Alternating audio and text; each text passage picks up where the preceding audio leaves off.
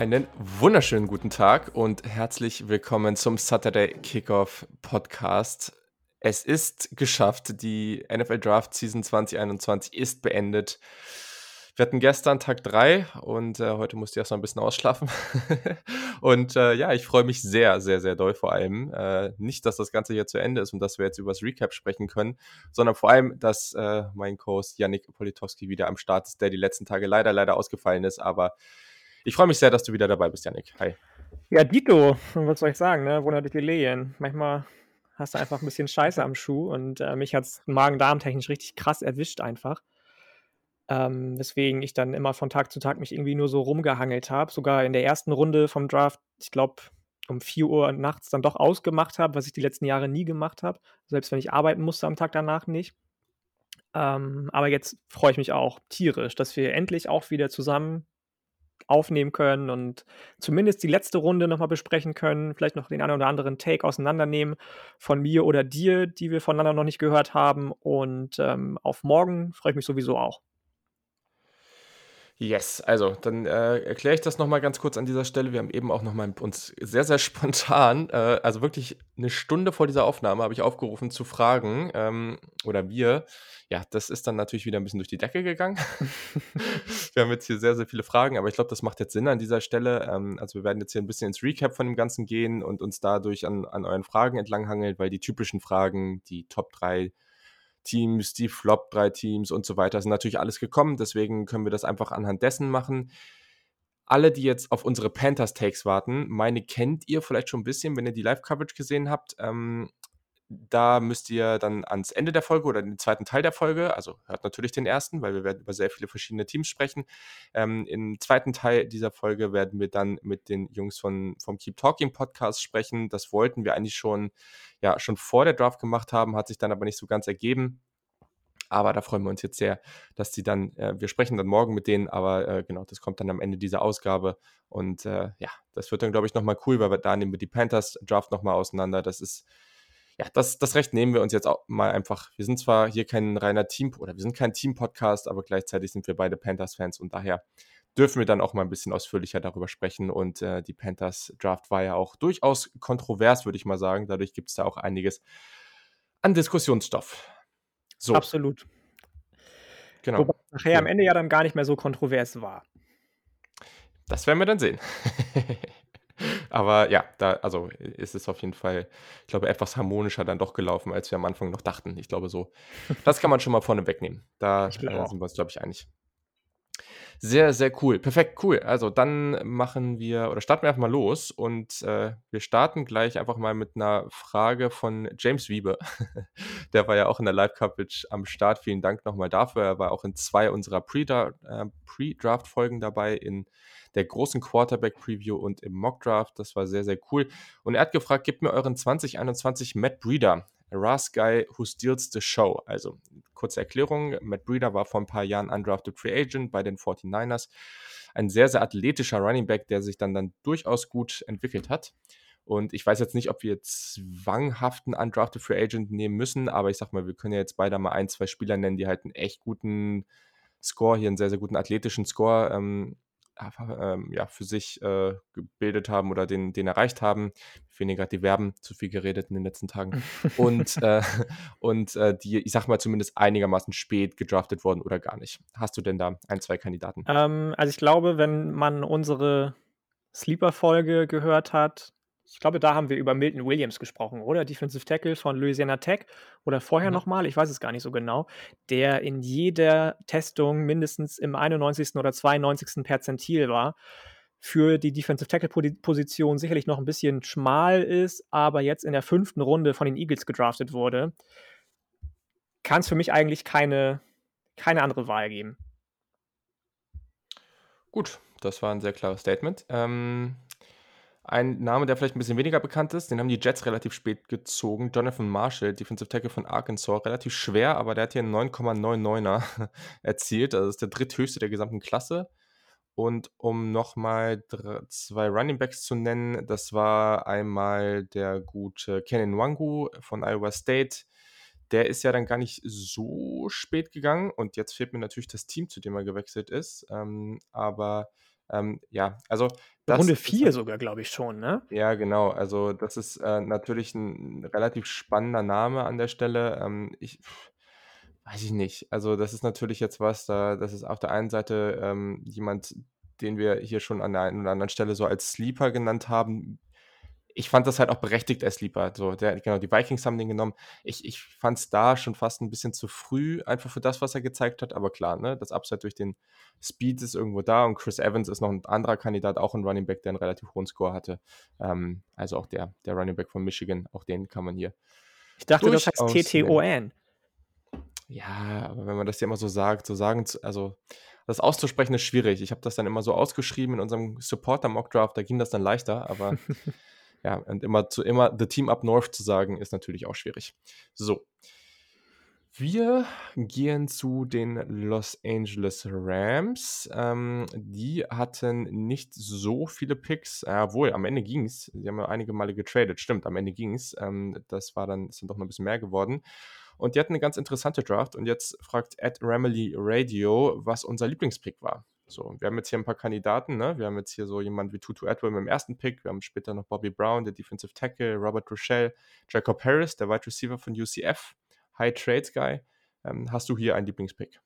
Ähm, der erste ist es schon mal nicht. Also Tutu Atwell als Slot Receiver so früh zu nehmen, Runde 2, als rein Gadget-Player für mich, der absolut ist. Ich glaube, ich hatte ihn am Ende in meinen Wide Receiver Rankings auf Platz 28 oder so auch wenn er fünf Pfund zugenommen hat, was er nochmal so schön vor der Draftnacht äh, kundgetan hat, weiß ich jetzt nicht, ob ich, wenn ich schon ähnliche Spielertypen an Wide Receivern habe und keinen wirklichen, also zumindest ist für mich auch Cooper Cup kein reiner Ex-Receiver, ähm, dann wüsste ich jetzt nicht im Zusammenspiel damit, dass ich Matthew Stafford bekomme, der so jemand mit Kenny Golle, der definitiv hatte bei den ähm, Detroit Lions, was ich mit Tuto Atwell in der zweiten Runde anfangen wollen würde. Abgesehen davon, dass das dann purer Disrespect ist gegen so Leute wie Josh Imatobebe und Demonte Coxey, die gar nicht gezogen wurden. Das muss ich nochmal kurz ja, loswerden. Ähm, ich hab's doch gesagt. ich weiß, ich weiß. Dafür ähm, freut sich jetzt ja aber auch dass ähm, ein Tierpark in Hamburg, der 20 Euro bekommt, einfach gespendet bekommt, habe ich glaube ich schon auf der Twitter-Seite mhm. geschrieben. Der Screenshot kommt dann natürlich. Ähm, nee, ich hatte einfach mit einem anderen Typ Wide Receiver gerechnet bei denen, muss ich sagen. So früh wäre ich dann eher auf jemanden wie Nico Collins gegangen, der dann ja ein bisschen später, glaube ich, gegangen ist. In Runde 3 zu den Texans. Aber an sich gibt es da auch für mich wieder nur eine Antwort. Robert Rochelle, FCS, Cornerback, den finde ich wirklich mega passend. Der Spot passt für mich auch total. Wenn du den auf die andere Seite von Jalen Ramsey stellst, mittelfristig, bis sogar vielleicht schon kurzfristig, weil ich definitiv glaube, dass der das Spielverständnis hat und die athletischen Trades dafür direkt zu starten, dann kann das richtig viel Spaß bringen mit dem. Ja, sehr gut. Also ich glaube, ich sehe den Atwell-Pick nicht ganz so negativ wie du. Mm.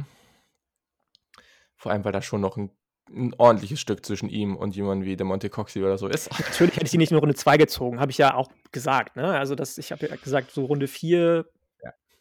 wäre okay gewesen. Imatu Baby habe ich auch noch mal ein ganzes Stück runtergegradet tatsächlich am Ende. Aber Runde 2, muss ich ganz ehrlich sagen, ja, ja verstehe ich auch, äh, vor allem mit äh, ein paar anderen Receivern, die noch auf dem Board waren. Das, ähm, ja, aber es ist halt auch ein sehr spezifischer Spielertyp, an dem man da anscheinend mochte. Ich finde find alle Picks in der vierten Runde gut ähm, und ich, ja, ich hätte jetzt auch dazu tendiert, Rochelle zu nehmen. Ich nehme jetzt aber mal Bobby Brown, weil ich mag den sehr gerne. Ähm, echt ein spannender Defensive Tackle an der Stelle ich meine, klar, man hat da ja schon auch einen durchaus äh, soliden Defensive Tackle. ähm, aber ich glaube da, also vor allem, wenn der da jetzt nicht die Nummer 1 spielen muss, das ist äh, sehr, sehr okay. Also Bobby Brown, der, der kann echt äh, Big Plays machen, auch durchaus. Äh, und das äh, war ein schöner Pick da an der Stelle. Mochte ja, absolut. Cool. So. Gehen wir zum nächsten. Ed A, E, R, Frederik, äh, außer Frederik, wie auch immer. Warum ist Adarius Washington aus, der, aus dem Draft gefallen? Und was sagt ihr zum Packers Draft allgemein? Also zwei Fragen. Green Bay. So, also erstmal so. äh, Adarius Washington. Ich glaube, das ist einfach, weil der unglaublich, oder was heißt unglaublich, aber ziemlich schlecht getestet hat und einfach ein Zwerg ist. Und ich glaube, die Kombination ja, gefällt der NFL. Das glaube ich definitiv auch. Die Frage Das die erste ein Frage kann man schon mal relativ einfach beantworten. Ja, ja, das stimmt. Und, äh, genau, jetzt bin ich gespannt. Ich habe schon mal 'n bisschen was dazu gesagt, kann das gleich noch mal wiederholen. Aber was denkst du zum oder zur Draft der Packers? Ich glaube erst mal, der große Gewinner ist dann Aaron Rodgers. Wenn man sich den Draft der Packers anguckt, hat er noch mal ordentlich Druck gemacht vor dem Ist das ganzen so? ich glaube schon, weil er ich kann ich kann mir einfach nicht vorstellen, dass er wirklich gesagt hat nach der letzten Saison: „Leute, ciao mit V“, weil das hörte sich vor 'n paar Wochen noch ganz anders an. Ähm, und dass das tatsächlich nur irgendeine Art von Smokescreen gewesen ist. Ähm, grade wenn man sich anguckt, wie die Packers jetzt gedraftet haben in Runde 2, Josh Myers, 'n Center, wo ich zwar noch andere 'n bisschen höher gesehen hätte, aber einfach tatsächlich sagen würde, dass das okayer Value ist an der Stelle. In Runde 3 Amari Rodgers genau das Gleiche eigentlich, fast schon Running Back ähnlicher Wide Receiver, den man gezogen hat. Man hat noch 'n Guard gezogen von Ole Miss. Dann Runde 6 noch mal 'n Homegrown Offensive Tackle mit Cole Van Lanen und in Runde 1 Eric Stokes. Auch da hätte ich vielleicht wen anders genommen, aber das steht auf 'nem anderen Blatt Papier, weil am Ende wissen die Scouts sowieso mehr als wir, die wir uns zwar auch wochenlang mit beschäftigen, aber nicht so intensiv das einfach bewerkstelligen können und auch gar nicht den Anspruch haben, natürlich so tief in die Analyse reinzugehen, auch wenn es manchmal anders klingt vielleicht in der Pre-Draft-Zeit. Ist für mich eigentlich eher 'n Typ, der mich an Kevin King erinnert, den sie verlängert haben, der nicht so gut funktioniert hat bei den Packers, weswegen ich da den Pick zumindest den Spieler-Pick nicht verstanden habe. Cornerback ja, aber den Pick-Spieler äh, den Spieler nicht. Ansonsten glaube ich aber tatsächlich, sie haben noch 'n Defensive Tackle geholt mit Darius Slayton in Runde 5, dass da relativ viel richtig gelaufen ist bei den Packers. Was man halt nicht vergessen darf, dass alles, was in den Interviews passiert, das, was die Spieler mental mitbringen, was zwischenmenschlich ist, das wissen wir natürlich nur also, das wissen wir praktisch gar nicht, vielleicht 0,01 % so ungefähr. Und das ist natürlich wichtig. Das ist sehr, sehr wichtig. Jeder, der mal in 'nem Ja. Sportteam war, der weiß, äh, 1., wie wichtig das ist, ob man mit den Personen klarkommt und 2., äh, dass sie das verstehen, ne? Also, äh, klar, ich kann mich immer nur auf Handball beziehen, aber mir also, so viele Spieler da die dabei waren, die physisch so viel besser waren als ich, aber die denen konntest du echt was sagen und die haben das einfach so Mhm. nicht gepeilt, was da abgeht, ne? Das hat mich so genervt. Deswegen, äh, Amari Rodgers hat da wohl war da wohl sehr gut in den Interviews. Ja, Den Pick ja. hier, ähm also, mit den Spielern aufm Board, äh, wäre ich da jetzt oder bin ich da so semi-happy. Ich finde es okay, dass oder ich finde es gut, dass man 'nen Wide Receiver draftet. Ich hätte mir da wen anders gewünscht, aber okay, am Ende ist es jetzt ähm, kann das ganz solide werden. Den Pick in der 2. Runde mit Josh Myers verstehe ich nicht. Also, da gab's bessere Center aufm Board und ich hatte den so Eben, viel habe ich ja habe ich ja auch gesagt. Also, ich ich Ja. hätte die Ja. Position an der Stelle absolut für richtig gefunden, aber ich hatte auch so viele noch über ihm eigentlich. Ich finde ihn jetzt nicht so schlecht, aber den Value habe ich nicht gesehen. Das das ist richtig. Ja. Und, äh, zu Shemar Jean-Charles, dem App State Cornerback, da hatten wir, glaube ich, später auch noch 'ne Frage konkret zu dem. Den mag ich. Ähm, das ist halt 'n sehr, sehr smarter Cornerback. Der hat nicht die Länge, der hat auch nicht zwingend den Speed, der bewegt sich sehr Ich flüssig. glaube, der wird wird Ähm auf Safety umgeschult. Das kann gut sein, klar, ne? Aber also, der hat halt es ist so 'n Spieler, der halt fast immer am zur richtigen Zeit am richtigen am richtigen Punkt ist so, ne? Ja, Und ja. ja, das der der spielt halt wirklich sehr, sehr smart so und und der muss vielleicht 'n bisschen aufpassen, dass er nicht zu wieder zu viele Penalties bekommt. Der war teilweise dann doch 'n bisschen zu grabby, aber ich ich mag den so, ne? Und vor allem an der Stelle, das war da, ähm, zu dem Zeitpunkt, wenn ich mich richtig erinnere, einer der höchsten Cornerbacks auf meinem Board. Also, fand ich den Pick fand ich gut. Ich muss sagen, ehrlich, die die Draft haut mich jetzt nicht so mega um. Also, das ist äh, das mit Kylin Hill in der 7. Runde, okay, ich glaube, den hatten wir alle höher. Ähm, das ist auf jeden Fall sehr, sehr interessant und man muss schon sagen, mit Rodgers und Hill, wenn man die jetzt in die Offense packt, das das macht die Offense schon dynamischer, auf jeden Fall, ne? Vor allem, weil das 'n Team ist, was eh schon gut ist. Wir haben jetzt keine Ahnung, was mit Rodgers passiert. Ich ehrlich gesagt, von den Berichten, die man da so hört ich finde, das hört sich so an, als ob das also, als ob das gefühlt irreparabel ist, aber, ähm, wir wissen natürlich auch nur das, was da irgendwie rausgehauen wird und sind nicht wirklich dabei. Ähm, bei Eric Stokes würde ich tendenziell mitgehen, was du gesagt hast. Ähm, deswegen, also, das ja, weiß ich nicht. Also, haut mich nicht um. Ähm, und man wir kommen ja später noch dazu, aber es gab halt auch nicht so richtig katastrophale Drafts und dadurch, ähm, gehören die ja, Packers für so mich damit schon eher so in den unteren Bereich. Okay, okay. Also, ich ich wollte auch gar nicht damit sagen, das hat man vielleicht zu wenig rausgehört, dass ich mit jedem Spieler jetzt so konform gegangen bin, den sie genommen haben, um Gottes Willen. Dann hätte ich jetzt auch nicht Amari Rodgers eben angesprochen und Myers angesprochen und Stokes angesprochen in den ersten 3 Runden. Ja. Ähm, aber alleine von den Needs her, die sie hatten, finde ich schon, dass es gut Ja. angegangen wurde. Das hatte man ja letztes Jahr auch schon, dass sie Spieler gezogen haben, wo man sich dachte, okay, hat Matt LeFleur in, in, in Bett, Bettwäsche von denen geschlafen oder warum hat er die jetzt so früh gezogen? So? Aber an sich waren das ja trotzdem relativ smarte Moves, die letztes Jahr, abgesehen davon von Jordan Love, äh, gemacht wurden eigentlich, weil auch, auch mit, mit, mit dem Running Back in Runde 2 von Boston College, ich weiß gar nicht, wie er heißt, AJ Dillon, glaube ich, ne, hast mhm. du ja gesehen, wenn, wenn sich Jones verletzt, wird es eng. Runde 2 hätte sie nicht ziehen brauchen, aber ähm, von daher glaube ich, so von, von Need-Seite ist relativ viel passiert, was hätte passieren sollen, aber mich hat bei vielen Spielern einfach der Value, zumindest aus meiner Einschätzung, gestört. Aber wie du schon gesagt hast, wir sehen sowieso viel zu wenig, was den rein psychischen Pre-Draft-Prozess anbelangt und von daher möchte ich mir da jetzt auch gar kein weiteres Urteil bilden.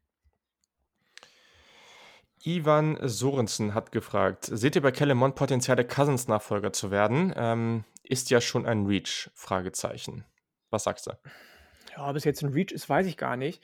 Wenn du von einem Quarterback überzeugt bist, wenn, wenn du so in einem Hurry bist, wie die Teams in Runde 3, die auf einmal alle angefangen haben, irgendwelche Quarterbacks zu, zu ziehen. Die Texans ja auch mit Davis Mills zum Beispiel, nachdem Kyle Trask in Runde 2 noch gegangen ist zu den Buccaneers.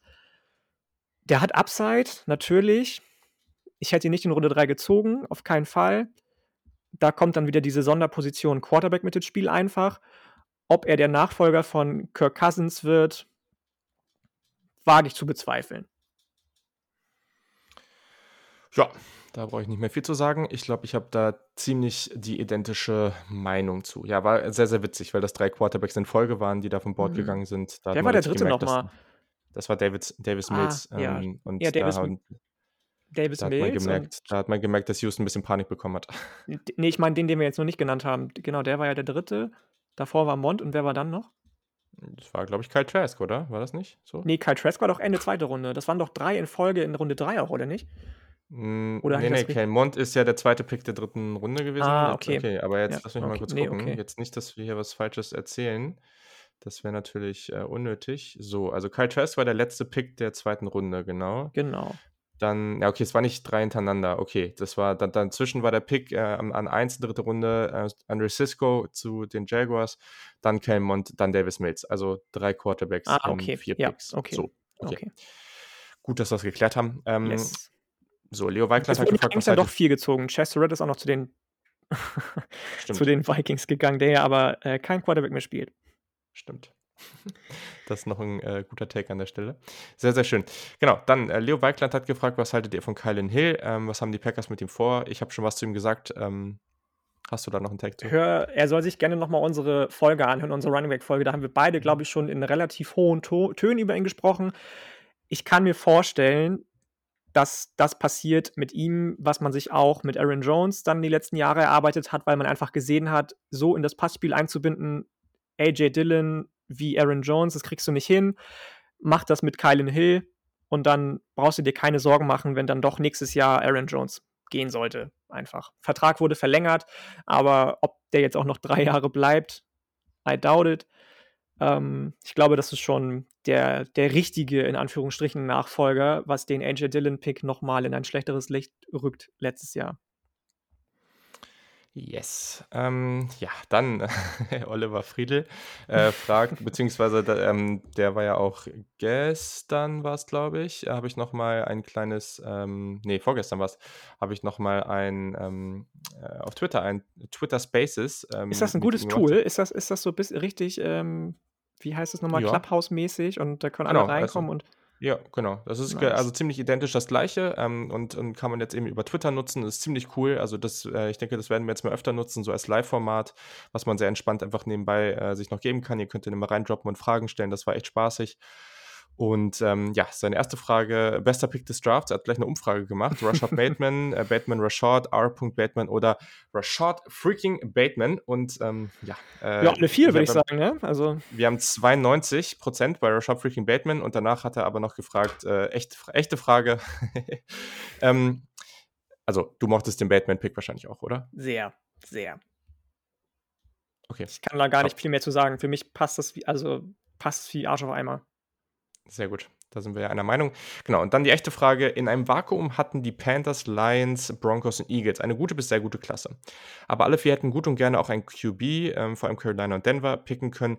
Wie sollte man solche Klassen beurteilen und ist das jetzt überhaupt schon möglich? Bevor du jetzt was dazu sagst, weil das finde ich natürlich sehr, sehr spannend, würde ich erstmal sagen, dass es allgemein also auch das ist hier sicherlich ein Disclaimer. Erstens, wir gehen natürlich jetzt hier auch ein bisschen von unseren Boards aus, weil anders können wir es auch gar nicht machen. Ähm, aber unsere Boards sind natürlich auch nur so viel wert, weil am Ende gehen die Teams nach ihren Boards und das ist auch sehr richtig so und wir wissen halt nicht so viel. Und dann ist das nächste, also eigentlich können wir Klassen jetzt nicht wirklich ähm, ja, beurteilen, weil, also wir wissen ja nicht, was passieren wird, so, ne? Also so richtig beurteilen können wir die auch erst in drei, vier Jahren. Da blei dabei bleibe ich, auch wenn man natürlich gewisse Sachen nach ein, zwei Jahren sagen kann, aber ich mag das nicht, wenn Spieler schon so früh abgeschrieben werden, ähm, auch wenn es da gewisse statistische ähm, äh, ja, Thresholds gibt, äh, das verstehe Aber das ich alles. macht doch auch keiner, oder? Ich habe jetzt, bevor wir die Aufnahme angefangen Ah. haben, auch noch mal von, ich weiß gar nicht, wo es war, bei CBS oder irgendwo, eine Bewertung von den einzelnen Draftklassen schon mal gesehen und dann ergibt es irgendwie auch, also das, der, der das gemacht hat, ich weiß nicht mehr, wer es war, muss ich noch mal raussuchen, dann können wir die Shownotes setzen dann. Ähm, der hat, glaube ich, bei 20 von 32 Klassen A, A plus oder A minus gehabt. Und dann denke ich mir halt auch so, okay, das ergibt so auch keinen Sinn. Aber Ja. natürlich fairer, als zu sagen, ähm, ist ein F, so, also eine 6 im deutschen Schulsystem. Ähm, also, wie du Ja. schon gesagt hast, es ergibt einfach noch keinen Sinn. Natürlich kann man sagen, Aber ich mochte die und die Picks und die Needs wurden getroffen, aber mehr auch nicht. Also, Ja, genau. Und ähm, ja, wie gesagt, ne, es macht natürlich Sinn, dass wir dann nach unseren Boards gehen. Da könnt ihr das, das müsst ihr halt dann einfach mit einem gewissen, ja, mit, mit gewisser Vorsicht einfach genießen. Und das, was man aber machen kann, und deswegen ist die Frage auch gut, ist halt, man kann den Prozess bewerten. So. Und hier ist der Prozess natürlich schon wichtig. Und deswegen schmeiße ich dir die Frage jetzt mal rüber und bin gespannt auf deine Antwort. wir werden ja noch was zu den Panthers sagen. Vielleicht vertröstet ihn das, wenn wir da auch noch mit zwei weiteren Gästen drüber sprechen. Aber um einfach mal mit den Broncos anzufangen, ähm, muss ich ganz ehrlich sagen, uff. So, also der Prozess, den sie jetzt an sich ausgewählt haben, das Team aufzubauen.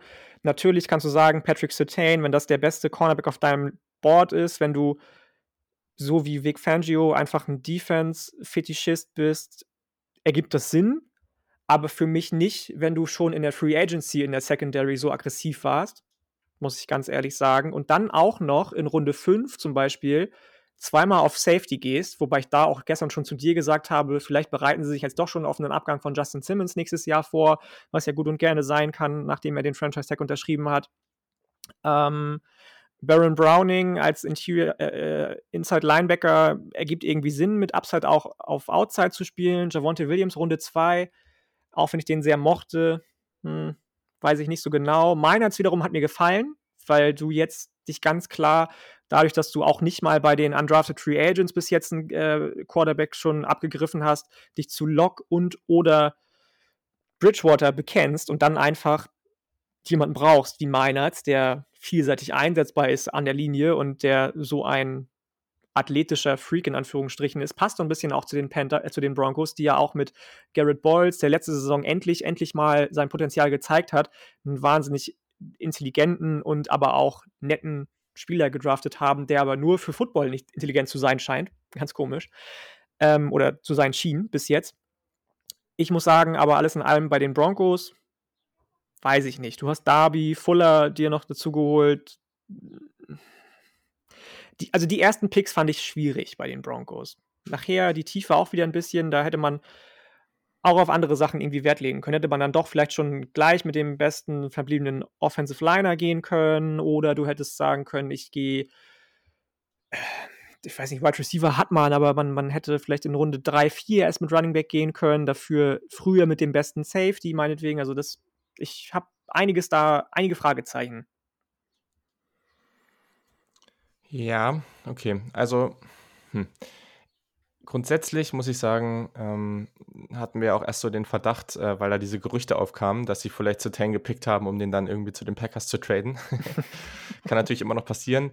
Ähm, Javonte Williams da hoch zu traden für den auch, so sehr ich den Spieler mag, ist Ja. ein bisschen unnötig, da gehe ich mit. Man hat später, man hat auf jeden Fall Value-Picks gemacht, ne? Natürlich, also Miners, natürlich. auch Browning auf meinem Board Johnson zumindest. Natürlich. Johnson, auf jeden Fall. Ähm, ich sag mal so, wenn du ein gutes Team hast und vor allem auch eine Quarterback-Position, dann, also oder ein Spieler darauf, der gut ist, dann ist Cornerback die Position, wo ich sage, am ehesten Trade, äh, hol dir da einfach mehr und mehr und mehr gute Spieler, so, ne? Weil das einfach eine Position ist, die so wichtig ist und du brauchst viele gute und das könnte richtig, richtig nice werden. Aber dieses Team ist echt gut. Und dieses Team hat hier auch echt gut auf Value gedraftet und hat echt viele spannende Spieler bekommen. So, und auch der zweite Pick mit Javante Williams, der macht so viel mehr Sinn und gar nicht, weil ich denke, dass das Running Game dem Quarterback hilft. Ähm, aber wenn du sagst, wenn du dir da deinen Quarterback holst und sagst, okay, jetzt stellen wir in der Offense die restlichen Positionen auch nochmal gut auf ähm, oder, oder wir holen uns das, was uns jetzt äh, unserer Meinung nach noch fehlt, dann macht das halt mehr Sinn. Aber dieses Team, du baust das jetzt irgendwie gut auf, du hast die Tiefe auf gewissen Positionen und der Quarterback sitzt da und du nimmst ihn nicht. Und deine Quarterbacks sind einfach nicht gut. So. Wenn ja. sie sich jetzt irgendwie in den nächsten Wochen oder Monaten Aaron Rodgers holen, dann ist alles cool. Dann ändert sich das Ganze um 100 Prozent. So. Solange sie das ja. nicht machen, haben sie einen super Kader und werden dadurch limitiert sein. Und ich würde, ein, ich würde zu 99,9 Prozent ausschließen, dass sie damit jemals die Chance auf einen Super Bowl haben. So. Ja. Und, ähm, und das ist halt einfach ein scheiß Prozess. So, das ist ganz, nimmst, ganz einfach so. Du nimmst einfach den Spielern, die du jetzt geholt hast und auch im letzten Jahr geholt ja. hast, von denen alle so begeistert waren, jetzt schon die Chance, den Quarterback kennenzulernen, mit dem sie wahrscheinlich in den Super Bowl kommen können, weil so gut ist das Roster, abgesehen vom Quarterback, finde ich. Ähm, und das ist fatal. Ich mag Drew Lock, ja. aber dass er nicht die Zukunft in, in äh, Denver ist, dürfte eigentlich klar sein, nachdem man sich für viel, viel Geld Teddy Bridgewater geholt hat. Ich nehme es auch keinem ab, der sagt, der soll jetzt für 20 Millionen pro Jahr nur Mentor sein. Deswegen, gerade wenn man. Teddy ist es ja auch nicht. Also. Nee, eben, eben. Und gerade wenn man dann letztes Jahr so viel auch in die Offensive investiert hat, mit Jerry Judy und KJ Hamler, Noah Fant, dann jetzt wieder nicht den Quarterback der Zukunft zu holen, finde ich, Stand jetzt nicht im Draft oder in der Draft, vielleicht ja dann Rogers, aber finde ich Stand jetzt, finde ich das fatal. Und vor allem muss man noch dazu sagen, dass ja auch, also die Erwartungshaltung, dass jetzt ein Rookie-Quarterback da dich irgendwie zum Super Bowl bringt, das ist ja auch also sehr, sehr unrealistisch. Ne? Und äh, dann muss man es aber auch wiederum so sehen, dass naja, wenn du jetzt nicht irgendwann von richtig guten tradest, dann, naja, wirst du den gleichen Weg irgendwann in den nächsten Jahren gehen müssen. Ja. Und das heißt, du verschiebst es einfach wieder nur um ein Jahr. Also das ja. ist halt, mit dem Fields wäre das wahrscheinlich auch erst ab übernächsten oder über übernächsten Jahr wirklich realistisch gewesen, aber es ist halt auch nicht unmöglich. Wenn du halt ein ein Team hast, was den relativ hohen Floor gibt und du hast zumindest einen Quarterback, der Upside hat, der in einigen Spielen mal richtig einen raushauen kann. So, das ist doch cool. Du hast irgendwie, du hast die Wide Receiver Gruppe, die ihn super unterstützen kann, so, ne? Du hast jetzt halt auch einen Running Back, der irgendwie super ist. Das ist, ja, ja, ja, wir haben genug gesagt. Also, ja. wir mögen es nicht. Ich glaube, das ist, äh, das ist gut rausgekommen dabei. Richtig, richtig. Panthers, wie gesagt, besprechen wir noch. Was, Eagles hat er, glaube ich, noch gesagt, ne? Achso, ja, er hat jetzt Lions, aber ich glaube bei den Lions, ich, ich hätte es auch gut gefunden, hätten sie es gemacht, aber ich kritisiere es jetzt mal nicht so, weil das ist ein bisschen anderer nee, Prozess. Jared Goff ist halt, also ja, ja, ich, ich finde sowieso Jared Goff nicht so schlecht wie viele andere, muss ich gestehen. Ich muss mich vielleicht mal als so ein bisschen Jared Goff-Believer outen hier heute. Ja, das bin ich jetzt nicht, aber ähm, trotzdem, das ist halt ein ganz anderes Team. Wenn du dann für den P. Nice Well holst, auf, ja. auf sieben gleich, dann kann ich es dann doch eher verschmerzen. Ja. Ähm, Eagles. Ja, das ist natürlich, die hätten natürlich auch easy hochgehen können, ähm, weil, also jetzt jetzt die Frage, was die, was die Giants da haben wollten, weil man sagt immer, ja, okay, die sind ja näher dran, dann hätten die es ja einfach erschaffen können, aber vielleicht hätten die ja keinen First Runner dafür abgegeben mhm. und dann, das hätten die Giants vielleicht haben wollen oder wollten sie haben. Ähm, ja, aber das ist natürlich trotzdem, es wäre würde ich sagen, wenn sie es unbedingt gewollt hätten, wäre es definitiv möglich gewesen. Ich glaube, da sind wir uns erstmal einig. Ja. Ähm, und sie haben natürlich jetzt Jane Hurts äh, seit letztem Jahr in der zweiten Runde und drumherum ein ganz witziges Team. Ähm, ja, also ich hätte den Move auch für die Eagles gefeiert. Das kann absolut, man, glaube ich, sagen. Ich glaube, ich würde es nicht ganz so stark kritisieren, wobei man halt auch, ich weiß halt auch nicht, ob man mit Jane Hurts wirklich gewinnen kann. So, es gibt ne? so viele andere Teams, ne? Lass uns über das Washington Football Team sprechen, ja, lass uns über wen auch sonst noch sprechen, wo ich auch gesagt hätte, hätte Sinn ergeben, ne? Also auf jeden Fall. Die Frage, wie du schon gesagt hast, ist halt eben immer, für wie viel und wie viel bin ich bereit dafür für die Zukunft aufzugeben. Ja, das ist halt auch das Ding, ne? Also so, äh, ich finde den Prozess unglaublich geil, sich ein gutes Team aufzubauen und dann irgendwie, weil man in den 2025ern pickt, weil man halt einfach ein zu gutes Team hat, aber einen zu schlechten Quarterback, dann das Kapital in die Hand zu nehmen und hochzutraden. Aber gleichzeitig äh, ist es natürlich auch so, dass du ähm, als ein Team, wenn wir jetzt einfach mal realistisch drauf gucken, Denver, auch Carolina, die Eagles, das sind alles Teams, die drumherum auch äh, durchaus äh, einen Kader haben, mit dem man was anfangen kann. Und ähm, ja, gut. Gehen wir zum nächsten. Da habe ich jetzt, äh, da gab es ja schon ein bisschen Diskussion auf Twitter. Ähm, jetzt hat der Tim at BetterBringDBs äh, gefragt, Eskridge guter Fit in Seattle. Äh, ich habe da schon eine Menge zu gesagt. Ich liebe den Fit, ich liebe den Spieler. Ich weiß, dass der zu alt, ich weiß, dass der klein ist, aber das passt sehr, sehr gut auch zu Russell Wilson. Das ist unglaublich explosiv für diese Offense und deswegen liebe ich den Pick. Ja, ich kann da auch gar nicht viel zu sagen. Wir haben ja auch über Gewinner und Verlierer noch vielleicht sprechen wollen heute oder wollen das noch machen. Und ähm, auch wenn die Seahawks nur drei Spieler gedraftet haben, was ich, wo ich erst gedacht habe, genau deswegen schreibe ich sie bei den Verlierern auf, sind sie am Ende auf der Gewinnerseite gelandet. Eben weil sie Eskridge gedraftet haben, eben weil sie Brown gedraftet haben von den Oklahoma Sooners, ein Cornerback, der unfassbar gut reinpasst in das Scheme und dann noch am Ende sich Stone Forsythe, den wir ja in der Sleeper-Folge noch angesprochen haben, auf Offensive Tackle bzw. Offensive Guard gesichert haben. Eskridge, dass da jetzt gesagt wird, der erinnert vielleicht viel zu viele an ähm, Wide Receiver Nummer 1 bei den Seahawks. Jetzt habe ich gerade, äh, liegt es mir gerade auf der nee, Zunge. Nee, aber die erinnert ja nicht an DK Metcalf, der erinnert ja eher an Tyler Lockett, oder? Tyler Lockett, der ja für viele immer noch Wide Receiver 1 ist, so habe ich das Gefühl zumindest. Okay, ähm, einer hat das geschrieben, glaube ich, ne, dass er ihn an, zu sehr an Tyler Lockett erinnert. Und das finde ich gar nicht schlimm, weil wir sprechen viel zu viel über die Panthers, aber guckt euch die Panthers letztes Jahr an, mit so viel ähnlichen Wide Receiver-Typen eigentlich. Und wie in Anführungsstrichen erfolgreich, wenn man davon bei fünf Siegen nur sprechen kann, das Offensivspiel mit den dreien zumindest war, dann finde ich das gar nicht so verkehrt, weil du immer sagen kannst, okay, jetzt stelle ich drei Leute auf und keiner weiß, weil alle so ähnlich sind, um wen es jetzt eigentlich geht, wer jetzt eigentlich gerade der ist, der, der Go-To-Guy wird und deswegen finde ich den, den Fit auch mega. Also ich kann nur sagen, Seahawks mehr Picks wären vielleicht schön gewesen, aber so viel, Entschuldigung, so viel Value wie mit den dreien hat man kaum mehr abgreifen können. Yes, ähm, ja. ja. Die Kritik eben, das war so ein bisschen so mit aus einer Fantasy-Football-Brille, war halt das Alter und war dann, dass der so nach den Fantasy-Football-Analytics nirgendwo wirklich gut ist. Ähm, aber ich finde halt immer, wenn man da jetzt die, äh, die Konkurrenz kritisiert, ja gut, dann kannst du ungefähr bei äh, einem Dreiviertel aller Spieler äh, in der Draft die Konkurrenz kritisieren. Mm, mm. Und dann kommt dazu, dass gesagt wird, dass der athletisch nicht besonders krass ist. Und sorry, also äh, das, das ist mir jetzt sowas von falsch einfach. Das habe also, ich, hab ich in den letzten Tagen so oft gelesen. Nicht schnell, nicht dies, nicht das. Da denke ich mir so, Leute, was guckt ihr für Tape? Also Nee, die haben gar kein Tape wirklich, oder äh, was das gar kein, aber nicht viel Tape geguckt auf jeden Fall. Ähm, also Fans das, jetzt gegen äh, die Leute. Ähm, ich möchte jetzt hier keinen kein verärgern, so, aber dann, dann guckt man einfach entweder kein Tape, keine Spiele live und beschäftigt sich mit dem Spieler nur oberflächlich. So, das ist einfach so. Ja, also das ist, weiß ich nicht. Also das ist wirklich was so, äh, wie gesagt, das mit dem Alter gefällt mir auch nicht. Das ist mir auch, das ist auch ein Punkt für mich, den, den ich wichtig finde. Ähm, aber jetzt auch selbst, wenn man hier ganz banal auf die Zahlen guckt, so eine 4-3-9, ne, und, und im 40-Yard-Dash und das ist halt einfach ein Spieler, der auf, also mit seiner Fußarbeit, der ist als Defensive Back rübergekommen, also der hat auch noch gar nicht so lange Wide Receiver gespielt, was da auch nochmal zeigt, dass man hier diese 24 einfach als, als ein Alter, wo er kein Upside mehr hat, vielleicht auch gar nicht so ernst nehmen darf. Ähm, und ja, also ehrlich gesagt gibt es einfach wenig Wide Receiver in dieser Klasse, die mit der Athletik daherkommen. So. Und ja, äh, ja. Wie gesagt, äh, man, äh, es ist auch okay, wenn man die niedriger sieht. Das habe ich auch gesehen, das ist fair. So, ne? Also dann den Tag, den fünfte, sechste Runde zu sehen, finde ich irgendwie ein bisschen weird. Ähm, aber das ist ja alles okay. Aber zu sagen, dass der keine Athlet oder dass die Athletik nicht reicht, das ist, äh, ja.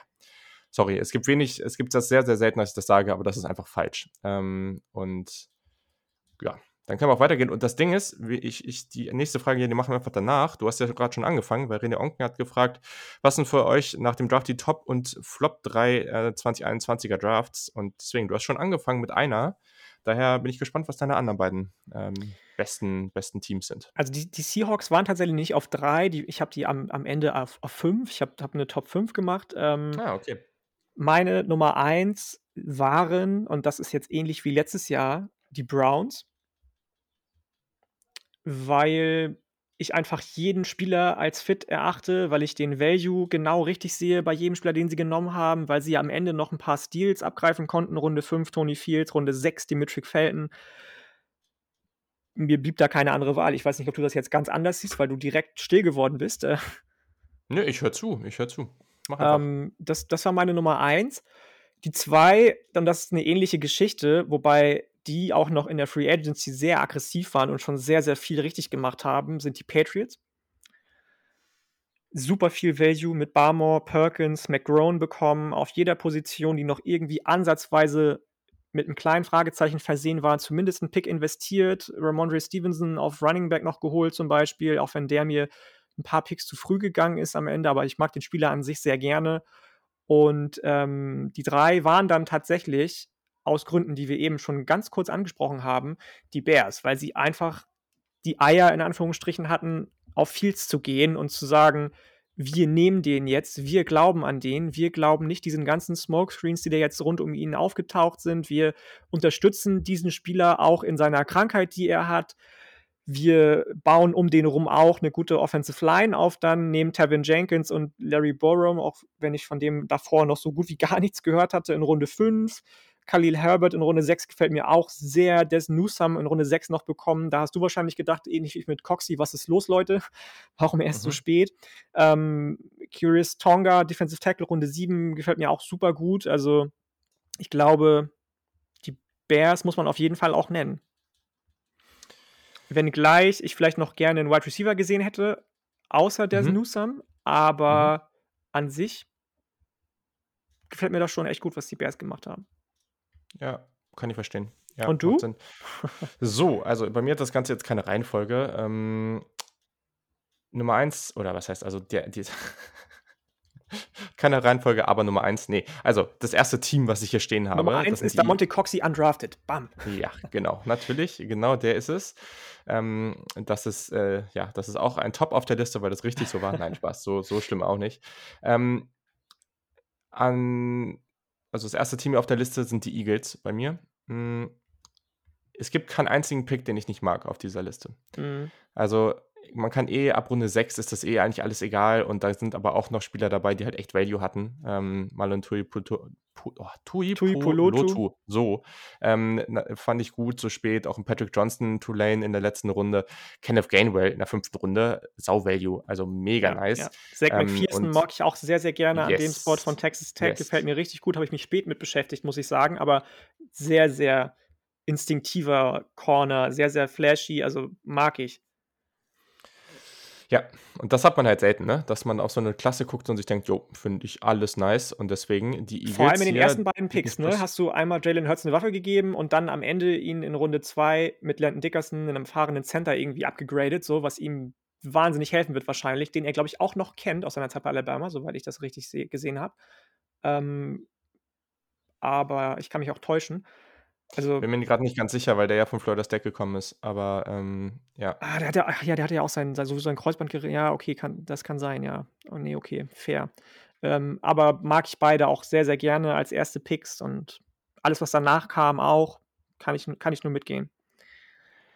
Ja, du hast das andere Team schon genannt, die Cleveland Browns, natürlich. Ähm, ich mag hier nicht alle Picks, ähm, aber viele. Also äh, der der Newsam-Pick und vor allem der Owusu Koromoa, das ist einer der besten Picks der gesamten Draft. Das ist sensationell äh, mit dem Value und dieser Spieler, dass man den, dass man einfach gewillt ist, die, sich diesen Spielertyp reinzuholen, während alle anderen Teams irgendwie Schiss hatten. Ähm, das, das hat mich unglaublich genervt, deswegen ganz große Props an die Browns. Dritte Runde Anthony Schwartz, ja, Speed, aber finde ich hier nicht gut. Ähm, das habe ich überhaupt nicht früh. gesehen. Das habe ich einfach nicht gesehen. Das ist für mich so ein dem Pick mochte ich wieder. James Hudson mag ich sehr, ja. sehr gerne. Ja, das kann man machen. Tommy Togia fand ich da noch gut, Tony Fields fand ich gut. Ähm, Dimitri Felton in der sechsten Runde finde ich mega, ähm, weil der auch aus dem Backfield sehr, sehr viel Value hat. Der, der bringt dir Value als Returner. Also das siehst du aber halt auch wieder, wie Runde. unterschiedlich die Spieler, die, die Teams solche Spieler gewichten. Ne? Der ja. wird wahrscheinlich von vielen auch als zu vielseitig gesehen, von vielen als zu klein und zu leicht gesehen, fällt deswegen bis in Runde 6. Und in Runde 2 gibt es genau ein Team wahrscheinlich, das sich in Tuto Atwell verliebt, die Rams, und die nehmen den dann. Ja, ist ja auch so. Aber Ja. das Ding ist natürlich, auch wenn ich das nicht auf Tape gesehen habe, Dimitri Felton hat halt auch nicht gutes, ähm, kein gutes athletisches Testing Nee, das gehabt. stimmt. Das hat ihm sicherlich nicht geholfen. Ähm, aber wie gesagt, also meinetwegen kann man den auch tiefer haben, aber dann ist der hier in der sechsten Runde halt immer noch nice. So, ne? Genau. Absolut. Und ähm, ja, dann habe ich auch die Bears. Äh, ist eigentlich egal, was du danach machst. Das hast du eigentlich mit dem ersten Pick äh, schon, Ja. schon drin. Ähm, das war einfach, das war einfach gut. Ähm, ich mag das Newsam. Ich verstehe auch, dass der später geht. Ich verstehe das. Ne? Aber auch den Tevin Jenkins Pick finde ich da gut. Ähm, Khalil Herbert, da sind andere Running Backs gegangen, die ich weniger spannend finde und deswegen dann, dann lieber hier einen in der sechsten Runde zu nehmen, als irgendwie Trey Sermon in der dritten Runde zum Beispiel. Ähm, deswegen, das, äh, das kann ich nachvollziehen. Ich habe in Klammern nochmal Miami aufgeschrieben. Ähm, Dito. das ist was, was man halt, äh, wo man jetzt halt klar sagen kann, so, okay, äh, du, wobei, stimmt, ich habe mir sogar einen Fehler gemacht, weil Denver war das ja mit dem Running Back in der, in der zweiten Runde. Ähm, deswegen, äh, ja, dann steht hier Miami definitiv noch. Also äh, Hunter Long in der dritten Runde finde ich unnötig. Das ist viel zu früh, weil ich mag den einfach nicht. Ich bin, das ist einfach kein guter Spieler, aber ähm, aber ähm, Jalen Waddle, Jalen Phillips, das ist richtig Value in der ersten Runde, ganz viel Upside. Ähm, Holland ist ein sehr, sehr sicherer und vielseitiger Safety, dem Ja. Eichenberg. Was man von dem hält, ja, okay. Plug and Play, egal. auch wenn er keine Upside hat. Würde ich mich Genau, der hat keine. Upside, aber der hat halt Also, Floor, so, ne? ja, und du ja. gibst dir halt mit den äh, äh, Zweitrunden-Picks Floor, während du die ersten beiden halt das Upside hast. Und dann Jared Dokes in der siebten Runde finde ich geil. Das ist jemand, der kann richtig gut blocken als Running Back, der kann, der hat, der spielt auch richtig aggressiv als Runner. Ähm, ich könnte mir auch vorstellen, da wird irgendwie gesagt, oh, Miles Gaskin, der, der sieht jetzt hier eh nichts, der, der Dokes, aber da bin ich mir nicht so sicher, ehrlich gesagt. Ich, ich mochte den. Ähm, und daher finde ich das cool. ja, absolut fair. So, jetzt will ich deine Flops hören. Jetzt mal richtig bashen. also, mir bleibt nichts anderes zu sagen, als bei Flops erstmal die Saints zu nennen. Ich weiß nicht, ob Really? wir Saints, ja wirklich, ob wir Saints-Leute in der Community haben, wie du das am Ende siehst. Aber Obwohl sie Debo gezogen haben, den magst du doch so. den mag ich, den mag ich auch an dem Spot, aber das ist auch der einzige Pick, den ich mag. Ähm, alle anderen, inklusive Ian Book, so früh, wenn du als anderen Quarterback nur Taysom Hill hast und Jamais Winston, der seit gefühlt 37 Jahren nicht gespielt hat, dann mit Pete Warner zu gehen, der ein eher limitierter klassischer Linebacker ist, obwohl du da einen Need hast und noch andere Leute auf dem Board waren, wie zum Beispiel Cameron McRone, den wir schon angesprochen haben, kein Wide Receiver zu nehmen, weiß ich nicht, was ich dazu sagen soll. Also, ich finde alles, was sie getan haben, war verschenkt. Natürlich, Pick, erste Pick, äh, der erste Pick war dann, war dann natürlich irgendwie flashy mit, mit Peyton Turner und irgendwie auch nice, dass sich wer getraut hat, den in Runde 1 zu nehmen. Aber, aber alles andere habe ich, hab ich nicht gesehen, muss ich dir ganz ehrlich sagen. Okay, spannend. Also, ich würde die eher überdurchschnittlich einordnen. Okay. Die letzten drei Picks sind zu, also, okay, ja, Landon Young, den Tackle kannst du da machen. Ian Book ist halt krass unnötig. Also, der wird einfach kein, der, also vierte Runde, weiß ich nicht, ist einfach jemand für die siebte Runde oder undrafted. Ja, Sorry. du hast Aber jemanden vor allem so schon, ne? Du hast einen undersized Quarterback mit Taysom Hill, der keinen guten Arm hat, der als Gadget-Guy eingesetzt wird bei dir seit Jahren und du nimmst noch so einen.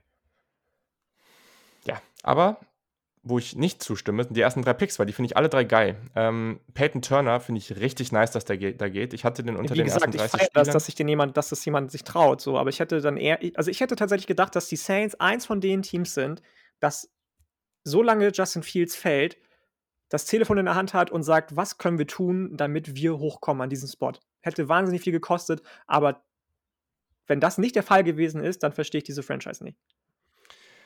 Ja, okay, das kann ich nachvollziehen. Und aber du hast hier schon so ein Projekt, ich möchte Peyton Turner nicht als schlecht betiteln, so wie Marcus Davenport sich jetzt die letzten Jahre entpuppt hat, aber so einen hast du schon. Ähm, also ja, den verstehe ich. Ich, ich sehe Peyton Turner, glaube ich, sogar ein bisschen besser. Ähm, aber ähm, das mit Fields ist halt so eine Sache, weil sie hätten halt safe nicht, das hätte nicht mal annähernd mit dem einen First äh, gereicht. Natürlich ne? also nicht, Da, nein. da hättest du sehr, sehr viel für abgeben müssen. Ähm, ja, egal. Also äh, die anderen beiden Spieler, Pete Werner, ich finde ihn da richtig geil. Äh, guter Okay. Cover-Linebacker, unglaublich vielseitig. Der hat viel besser, der ist viel besser athletisch, als er aussieht. Äh, ich finde den unglaublich smart, wie der spielt. Dann habe ich den vielleicht Und- falsch eingeschätzt und falsch evaluiert. Ist fair, ja. Gut, dass du das nochmal sagst, und. Adebo jetzt. mag ich da auch. Deswegen, ich mag die ersten drei Picks. Ähm, ich finde die, ich find die gut. Ähm, der vierte Pick ist richtig unnötig ähm, und dass danach die beiden, ja gut, machst du halt. War ja sogar ein Wide Receiver, ne? Ich hatte sogar Unrecht hier. Kawan Baker von, von South Alabama. Höre ich zum ersten Mal gerade, wenn ich auf der ESPN-Website bin, so. Aber ähm, ich habe den hast, irgendwann hast den mal gehört, aber ich habe mir nee, ich habe den nicht geguckt. Ich habe das, ich habe schon mal von dem gehört. Der war ganz spannend, ähm, äh, aber ich habe den, ich habe den nicht äh, wirklich geschaut. Deswegen, ja, okay. Äh, welchen, welche Teams hast du noch? Ähm, ich habe mir dann auch noch die Rams aus Gründen aufgeschrieben. Mhm. Habe ich eben schon genannt. Mhm. Ähm, und bei den Bills habe ich, auch wenn ich die Spieler sehr mag, nicht verstanden, dass sie nochmal, genauso wie letztes Jahr, so hohe Picks in Defensive Ends investieren. Gerade wenn du Russo nimmst, der an 30 natürlich mhm. für einige ein Stil sein mag, aber der eigentlich, wenn man sich das mal so genauer anguckt, ähnliche Trades hat und ähnlich getestet hat wie, wie AJ Epinesa damals, den du letztes Jahr schon geholt hast. Und zwei solche Leute sich in die Defensive Line zu nehmen, finde ich schwierig. Wir haben da schon mal in der Folge drüber gesprochen, dass eigentlich der Ansatz von den Bills ganz spannend ist, dass du eine relativ breite Defense aufbaust und nicht so den einen Stepstone in der Defense hast.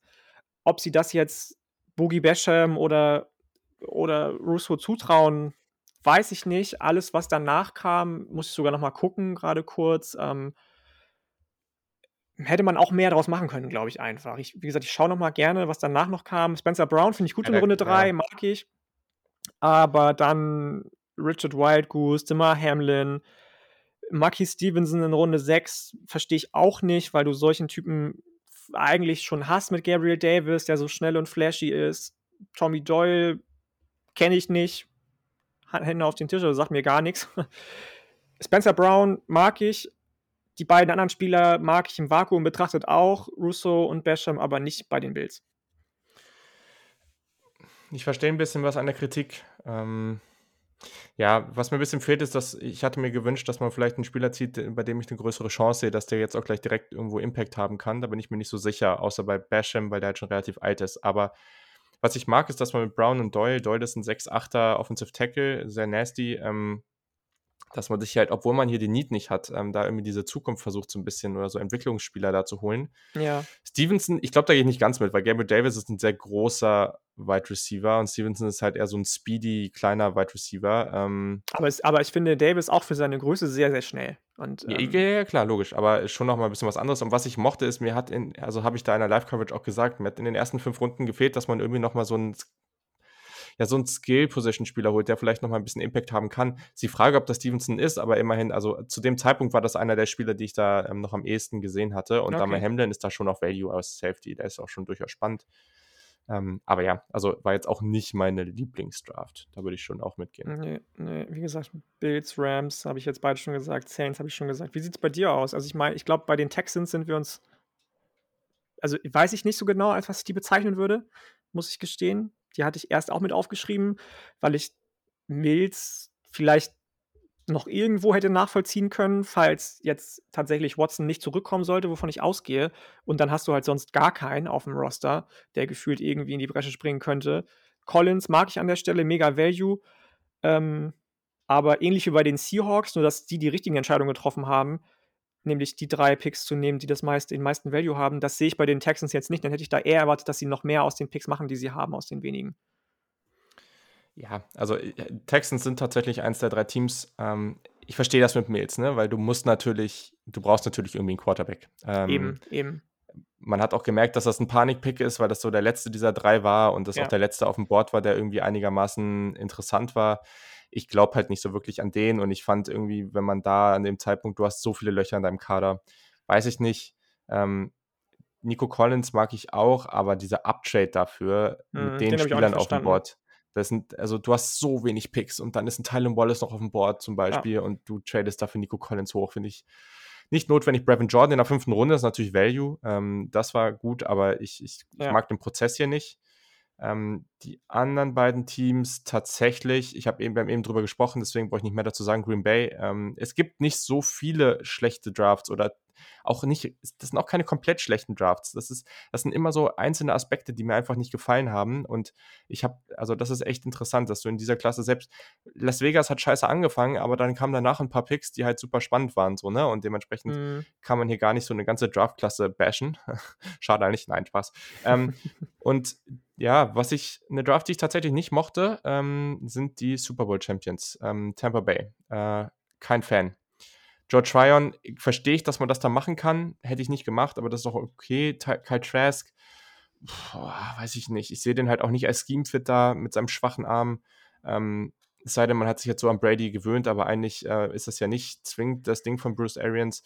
Ähm, Jalen Darden, ich verstehe, was man in dem sieht, aber da waren noch so viel bessere Wide Receiver auf dem Board ähm, und alles danach so, ne? Also da brauchst du eigentlich eh nicht mehr viel zu sagen. KJ Britt ist halt einfach so ein sehr, sehr altmodischer Linebacker. Mhm. Ich, das ist halt so eine Klasse und das, deswegen, das meine ich eben, ne? Also das reicht schon in diesem Jahr, wenn du halt eine Klasse hast, die mich so überhaupt nicht vom Hocker reißt. Das ist jetzt nicht negativ oder so, aber der Quarterback passt halt nicht so richtig. Der Erstrunden-Pick haut mich nicht vom Hocker der Wide Receiver, den man in der vierten Runde nimmt, obwohl da noch Spannende auf dem Board sind, den hätte ich eher an Tag, also später an Tag 3 genommen. Ähm, kann ich noch irgendwo nachvollziehen. Ne? Ich glaube auch, dass der splashy sein wird, so definitiv. Ähm, aber äh, weiß ich nicht. Also diese Klasse, ich, ich glaube nicht, dass da so wirkliche Impact-Spieler dabei sind. Nee, kann ich mir auch nicht vorstellen. So, äh, genau, jetzt fragt, äh, boah, at MJKRLSEA, ja, was auch immer das sein soll. Was, ähm, was sorry. ist das für ein Twitter? Was, was sind das eigentlich für Twitter-Handle? Sind das Leute, die sich irgendwie beim, beim, weiß ich nicht, früher beim kostenlosen Handyspiel auch irgendwie nur irgendeinen Namen gegeben haben? Hauptsache, man sieht sie nicht. Das kann, das kann gut sein. ähm, aber genau, welche Spieler sind für euch am überraschendsten nicht gedraftet worden? Habe ich ähm, schon gesagt. Das ist dein hast Take. du schon. Hast du schon gesagt. So, muss ich mal kurz auf mein Big Board gehen. Muss mal kurz schauen. Das ist hier wieder, ja, genau. Also der höchste ist Darius Washington. Dann habe ich an 83 noch Trill Williams, der Cornerback, ähm, schräglich Safety von Syracuse. Der ist jetzt zu den Saints. Den hätte ich gerne gedraftet gesehen. Ähm, Justin Hilliard, auch der. Äh, das habe ich auch nicht State. verstanden. Das habe ich auch nicht nachvollziehen können. Ja, finde ich auch crazy. Und äh, ja, dann natürlich auch hier, da kommt auch gleich mit der nächsten Frage. Shoutout an Christian Lohr, Kate Johnson, natürlich. Ähm, kann ich gar nicht nachvollziehen. Nee, auch nicht. Das fand ich ähm, merkwürdig. Das war, glaube ich, am Ende mein, mein 19 oder 20 auf Wide Receiver, konnte ich wirklich ja. nicht nachvollziehen. Da wurden andere vorgezogen, die ich, und wir haben uns, glaube ich, beide wirklich viel beschäftigt mit gerade der Position ja. des Wide Receivers, die ja. ich nicht mal ansatzweise irgendwo gehört habe, weder während der Saison noch in der Draft-Saison, noch mir irgendwie durch Einlesen reingezogen habe, weil die so gar nicht auf dem Radar gewesen sind. Aber also das konnte ich auch nicht nachvollziehen. Yes. Ähm, ein Spieler, den man hier noch nennen kann, oder zwei, äh, Safety Christian Uphoff. Ich habe noch gar nicht gesehen, ob das schon irgendwo untergekommen ist. Ja, ist ja tatsächlich. Habe ich schon gesehen. Warte mal, ich, ich schaue da mal kurz nach. Okay, und dann nenne ich in der Zeit noch ähm, ein, das ist interessant, weil da kann ich nochmal die 49ers erwähnen. Ich nenne die jetzt nicht bei den Losern der Draft, weil, oder schlechtesten Draftklassen, weil die halt Trey Lance gezogen haben. Das ist halt nice. Ja. Den Rest mochte ich nicht wirklich, vor allem, weil man zweimal Running Back gegangen ist. Das finde ich halt mhm. halt richtig unnötig, vor allem, weil man den, den zweiten Wing geholt hat, wo ich immer wieder gesagt habe, ja, holt euch so jemand wie Elijah Mitchell einfach spät. Das passt. So, ne? Aber nein, man muss in der dritten Runde sich Trey Sermon holen, auch wenn ich den natürlich ganz gern mag. Ja. Ähm, mir hat der Wide Receiver gefehlt. Das Ding ist aber, dass man sich als undrafted Free Agent, die man geholt hat, den ich relativ hoch hatte, oder jetzt hier auf 130, also ich hatte den irgendwo in der vierten Runde gezogen, Austin Watkins von UAB, ist ein sehr, sehr ja. spannender Wide Receiver und den hat man sich da geholt und hätte man den jetzt einfach gezogen da irgendwo, dann hätte ich das wieder ganz okay gefunden oder nein, also es hätte nicht die ganze Draftklasse verändert, aber ich, ich hätte es besser gefunden.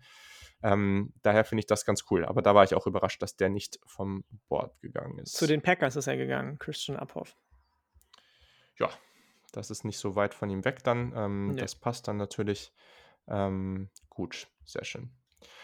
Cool, dann ähm, jetzt, äh, was war denn hier noch als nächstes? Dann hat Christian Lohr nämlich gefragt, vertraust du noch jemanden, der gegen äh, Ty Gowan gehetzt hat? Äh, oder ich weiß gar nicht, ob das in der Frage, ob das. Äh, Habe ich auch nicht Wobei, nee, nee, sorry, nee, das war gar nicht die Frage für uns. Das war nämlich, das hat äh, er auf jemand anders geantwortet, der hier eine ah, Frage so. äh, gestellt hat. So, ähm, ich wurde nämlich, ich habe gestern nämlich gesagt, dass Tay Owen, der in der sechsten Runde gegangen ist, dass ich den da eigentlich ganz okay finde, während halb PFF und äh, Deutschland Twitter hier ausgerastet ist und äh, laut geschrien hat, dass das ein krasser Stil da ist. Und ich finde eigentlich ehrlich gesagt, dass der da genau richtig war. Ich sehe nicht so viel in dem, aber. Ähm, wie bitte? Ty Gowen jetzt, oder was? Mhm. Ja, muss ich mit dir gehen. Also, finde ich auch. Ich fand den höchstens solide. Der Rest also, habe ich auch nicht gesehen, wie der irgendwie höher hätte gehen können. Ja, der wurde halt die ganze Zeit da irgendwie von allen in Tag 2 geschrien. Und ja, da, da habe ich auch nicht Bashing für bekommen. Aber ich habe jetzt gemerkt, wenn man mal so, so ein bisschen gegen, gegen, die, gegen die allgemeinen Takes geht, äh, wie gut das für dieses Engagement sein kann. das mache ich sonst eher selten. Ähm, aber okay, cool. Also ich muss so. sagen, ich habe jetzt während, des, während der, der Draftnächte gemerkt, so bei manchen Spielern hätte man eher bei seiner Linie bleiben sollen. Wir haben ja unsere, also jetzt kleiner Shoutout, mhm. Adrian Wegwert, ähm, wir haben ja unsere Rankings viel verändert noch. Und zumindest bei mir ist das teilweise auch aufgrund von äußeren Einflüssen gekommen, tatsächlich. Ich habe natürlich noch mehr Tape mir angeguckt bei vielen Spielern, aber manchmal habe ich dann auch gedacht, so, ja, nee, fair, was andere Leute gesagt haben. Man sollte auch bei seinen Takes bleiben, manchmal. Das äh, ist mir jetzt mit Coxie um die Ohren geflogen, aber bei vielen anderen dachte ich, wär's mal bei deinem Take geblieben. Ja, das ist doch, ist doch fair. Das äh, ist doch ein gutes Learning aus der ganzen Geschichte. Ich glaube auch, ich habe mir auch vorgenommen, dass ich ähm, das Ganze ein bisschen numerischer angehe nächstes Jahr. Also so ein bisschen stärker einfach sage, okay, ich, ich, äh, was weiß ich, äh, der RAS-Score kriegt halt jetzt irgendwie ich sag jetzt mal was, 20% der Grade und das und das und das kriegt irgendwie so viel und da gebe ich dann am Ende eine Note für oder einfach eine Zahl und dann gucke ich, was dabei rauskommt, so, ne, dass das auch nicht alles so ein bisschen willkürlich teilweise ist. Mhm. Ähm, und dann packe ich den einfach dahin und wenn der Spieler da steht und ich das halt äh, so evaluiert habe, dann ist es so. Ähm, und äh, ja, also ich glaube grundsätzlich, es, es, gab schon wieder viele Learnings auch aus, aus diesem Prozess einfach. Und das finde ich immer total cool. Das werde ich im Sommer jetzt auch ein bisschen für mich auf, ähm, ja, aufarbeiten und dann in der nächsten im nächsten Cycle, der dann ja eigentlich schon bald, äh, bald startet, weil wir wissen ja, it's always Draft Season, ähm, der äh, dann ja schon bald wieder losgeht. Sehr gut. Da habe ich auch schon drüber nachgedacht, ja, dass ich nächstes Jahr auch auf jeden Fall ein bisschen anders die, die ähm, Evaluierung angehe. Also ich habe für mich gemerkt, dass es mir vielleicht leichter gefallen wäre, zum Beispiel Wide Receiver zu kategorisieren, wenn ich erst alle Slot Receiver geguckt hätte, dann alle X-Receiver und so weiter und so fort. Ich habe viel zu viel durcheinander geguckt. Mhm. Ich weiß nicht, wie du das machst, aber ich habe viel zu viel innerhalb der Position unterschiedliche Typen mir angeguckt nacheinander. Ja. Und dann vielleicht, vielleicht unfairerweise die verglichen, was ja gar nicht möglich ist. Hm. Wenn du jetzt Nico Collins mit Marcus Stevenson vergleichen musst, ist das erstmal unfair. Ja, äh, ich glaube, da gehe ich mit. so, also, wenn ich auf die Zeit gucke, äh, weil wir ja noch was anderes dann danach vorhaben, äh, lass uns mal ein bisschen flott hier durch die, durch die Antworten gehen. Äh, Dennis Sikorski fragt, welche Rolle erwartet ihr von Kenneth Gainwell bei den Eagles? Mit Naim Heinz hatte äh, neuer Headcoach Nick Sirianni bereits einen Spielertyp bei den Colts, dessen Skillset mit dem von ähm, Kenneth Gainwell vergleichbar ist. Gehe ich mit. Ich glaube auch, dass er diese Second Running Back, Change of Pace und Receiving Back Rolle bekommt und finde den da ziemlich perfekt für. Hat er schon beantwortet, glaube ich auch. Ja, war auch eine Sache, die ich mir noch für Tag 3, was ich jetzt so noch, äh, so noch äh, gesehen hatte, aufgeschrieben habe, dass der überhaupt nach Marquez Stevenson, nach Nwangu und nach Sermon geht, war für mich sowieso ein bisschen unverständlich. Ähm, gerade wenn man gesehen hat, was eben Gibson bei Washington Football Team gezeigt hat in dem, im letzten Jahr und dann, dass er dann zu den Eagles geht, finde ich auch ziemlich perfekt eigentlich. Dann hat Henrik, der Chiefs-Fan ist, äh, mehrere Fragen gestellt. Ähm, ich werde die jetzt einfach direkt nacheinander beantworten, dann machst du das gleiche. das ist erstens, also Creed Humphrey gleich Stil, Fragezeichen. Ähm, ja, auf unserem Board, aber man hat gemerkt, dass, ähm, dass die NFL den nicht so positiv sieht. Ähm, generelle Meinung zum Chiefs Draft, ähm, da muss ich kurz mir die Klasse angucken. Mochte ich teilweise, also Nick Bolton finde ich in der zweiten Runde zu früh, Kurt Humphrey mochte ich und danach hat man einige Picks gemacht, die man sich halt leisten kann und die ich dann ganz okay finde. Gerade Conor Powell in der fünften Runde mag ich. Chicago nun Contender? Nee, sehe ich noch nicht. Es ist einfach unfair von einem Rookie Quarterback zu erwarten, dass er jetzt äh, ein Team im ersten Jahr zum Contender macht, aber in zwei, drei Jahren vielleicht. Und Jens Angehensweise mit Support für den jungen Quarterback genau richtig. Yes, das hat mir sehr gefallen, weil man hat einfach gezeigt, okay, wir verstehen, in welcher Situation wir sind und wir gehen da jetzt erstmal die Offense an.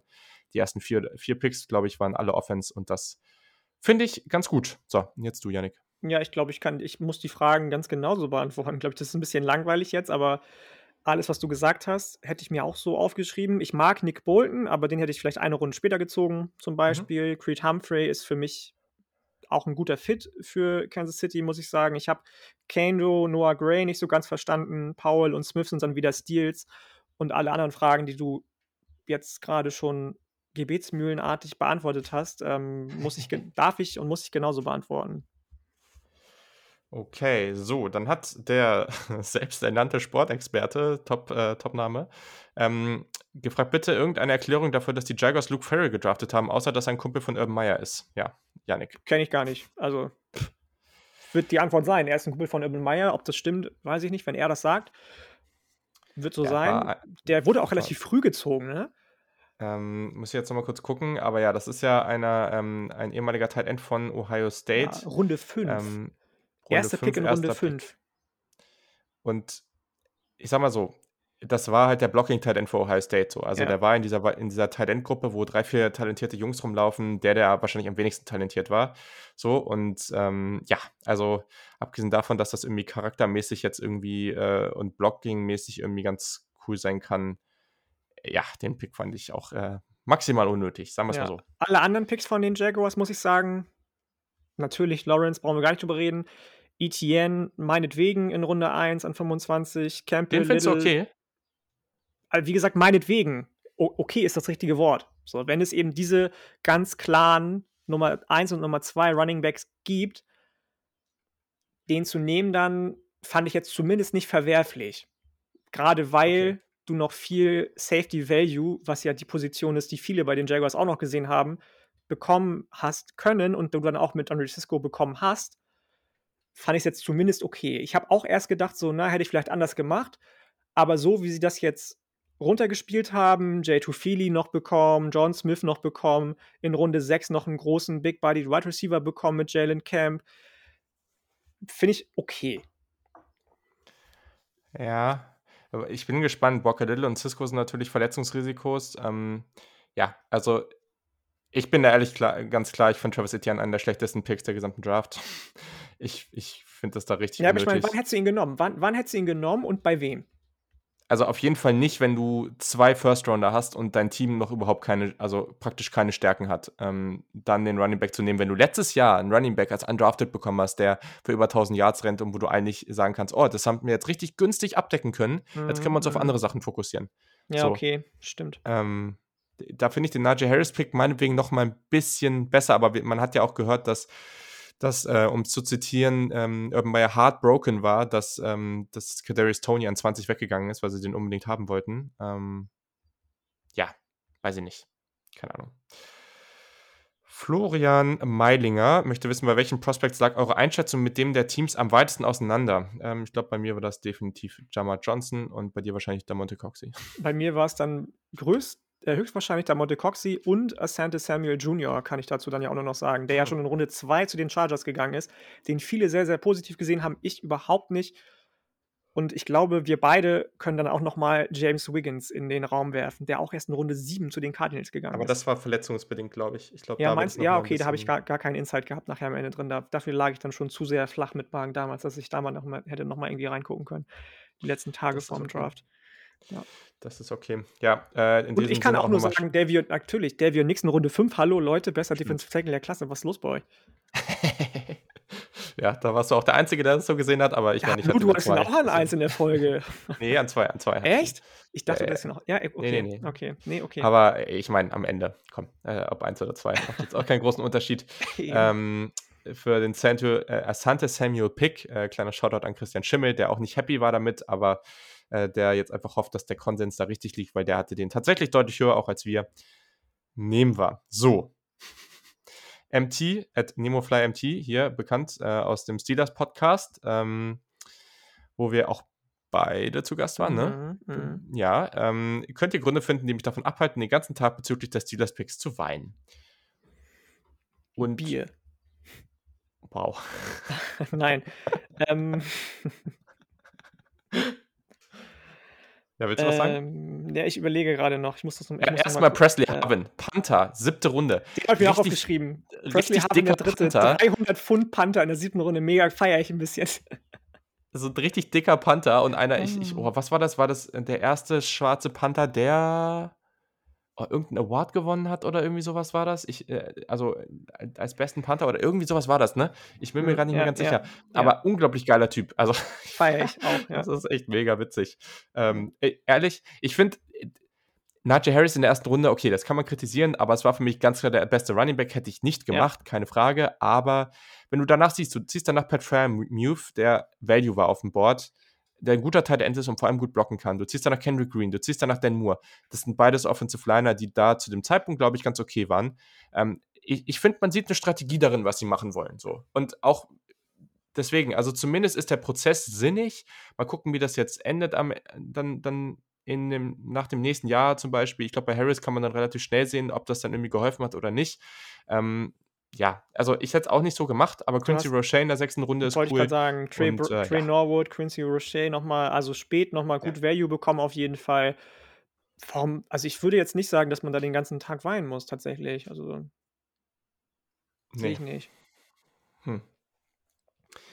Der Sportexperte ist zurück und fragt euer Lieblings-Man-Crush Man Pre-Draft nach, nach dem Draft auch einen großen Impact haben könnte. So, dann müssten wir das vielleicht ist halt immer die Frage, ne, ob du das von dem Draft-Spot, an dem er gezogen aus an betrachtest. Das heißt, wenn jetzt jemand in Runde 5 gegangen ist, man glaubt aber trotzdem, dass der schon direkt Impact haben kann. Oder Man Crush aus Runde 1, der natürlich direkt starten wird. Also weiß ich nicht. Ich würde mal sagen, wir nehmen jetzt beide einen Spieler, den wir relativ hoch auf dem Board haben, der aber später gegangen ist ähm, und von dem wir aber denken, dass der halt früh, früh was reißen kann. Okay. Und ich gehe da ganz, ganz, ganz, ganz klar mit Tylen Wallace, den ich an 45 habe, der zu den Ravens gegangen ist. Einer der besten Picks der gesamten Draft. Und ich glaube, dass der sehr früh Impact haben kann. Ja, ich hatte den an 11 am Ende im, im Wide Receiver Ranking. Und das glaube ich tatsächlich auch. Sowieso, was die Ravens gemacht haben, hat mir sehr, sehr gut gefallen. Nochmal Shoutout an Jan und Oliver an der Stelle. Und an alle anderen Ravens-Fans natürlich auch. Nur die beiden sind, glaube ich, bei uns ähm, schon bekannt. Du hast Oliver ja auch schon genannt. Mit Jan habe ich schon die, die Team-Needs besprochen. Ähm, ich glaube tatsächlich, dass dann, je nach, weil er so spät gegangen ist, Kenny Gainwell hatte ich an drei bei den, Running Backs. Und wenn der dann so spät geht, in Runde 5 am Ende, glaube ich schon auch, dass der nochmal deutlich mehr Impact haben kann als viele andere Running Backs, die vor ihm gezogen wurden.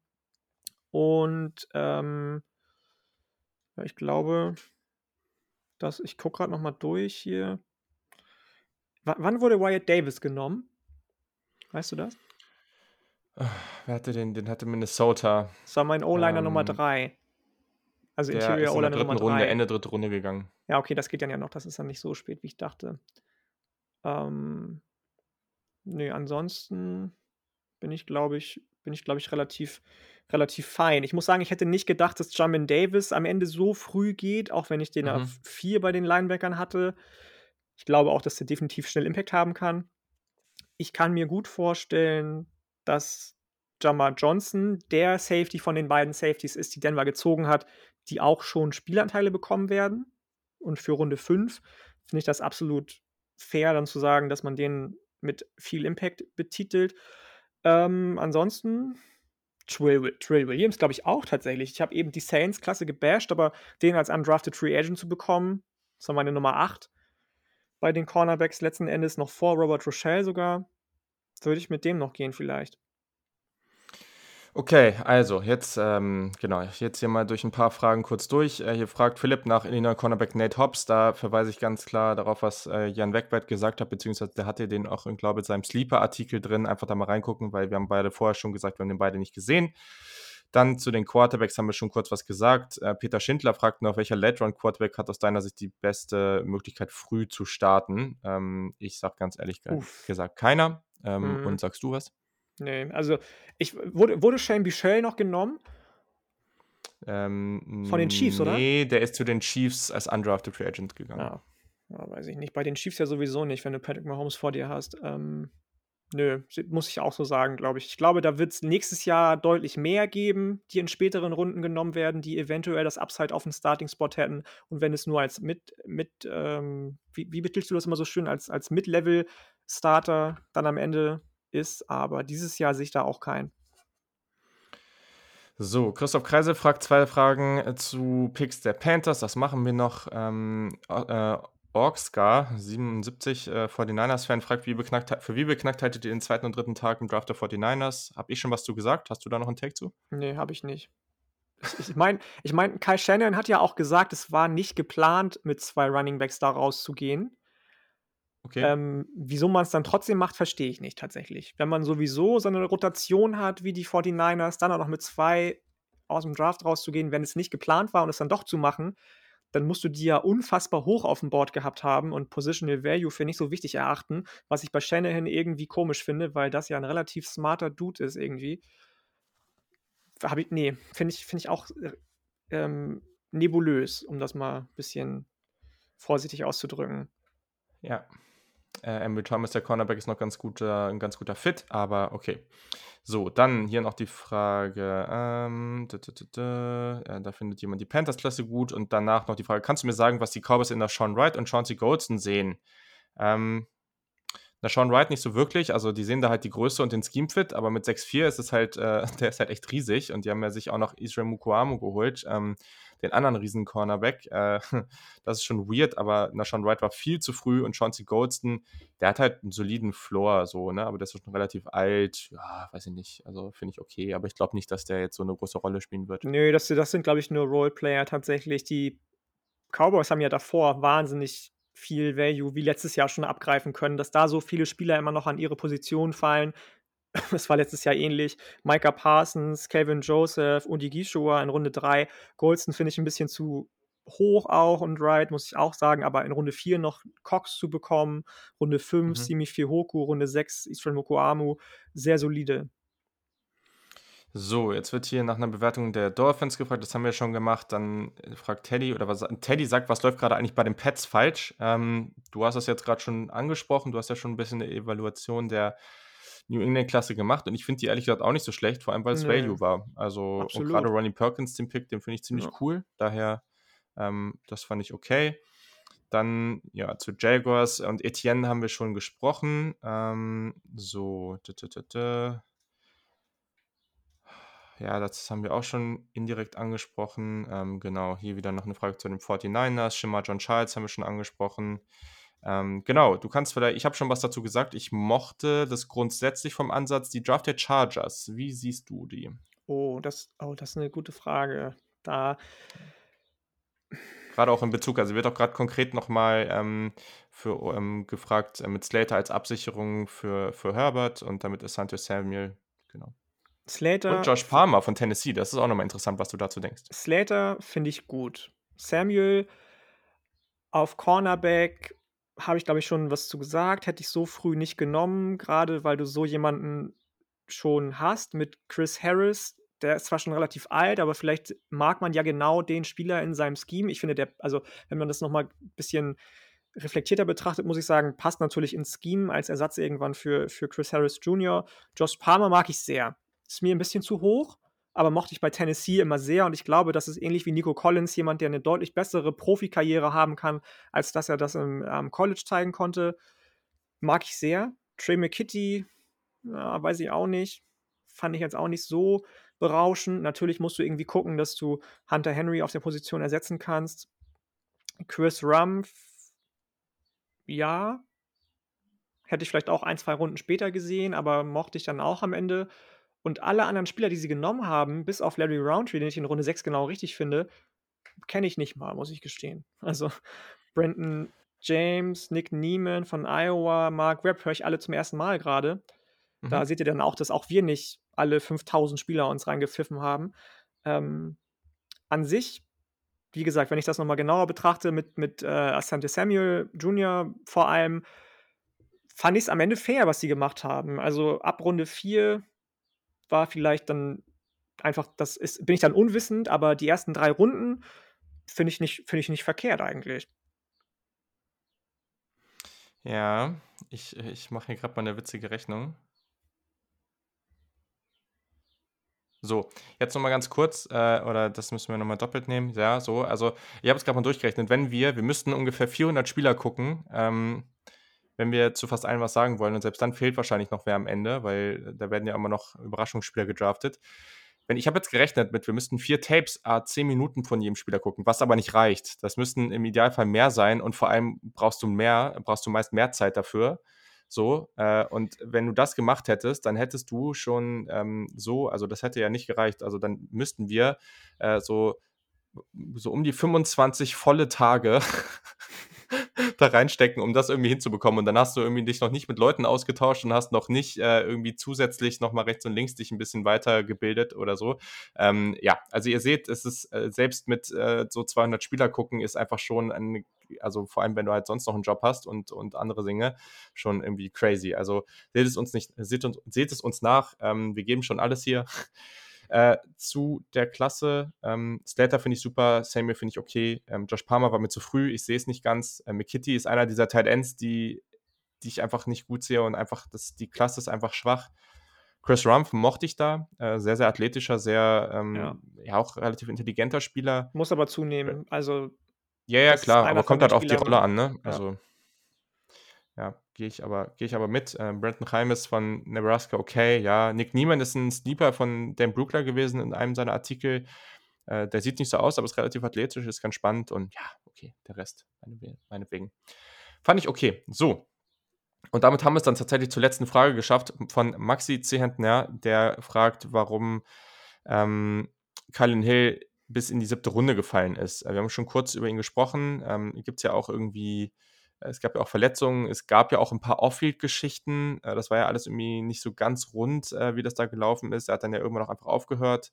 Ähm, ja, also ich glaube, das, also ich weiß nicht, wie du das siehst. Also nee, ich glaube, andere, andere Gründe gibt es da auch nicht. Kann ich mir auch nicht vorstellen. Das wird eine Mischung gewesen sein aus vielleicht einigen Teams nicht physisch genug, aus zu wenig Tape, mhm. was sie angucken konnten, weil der bei Mississippi State ja auch nicht so viel mehr zeigen konnte, weil er früher aufgehört hat. Dann diese Off-Field-Geschichten.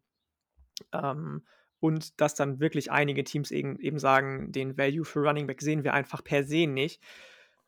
Da wird viel zusammenkommen.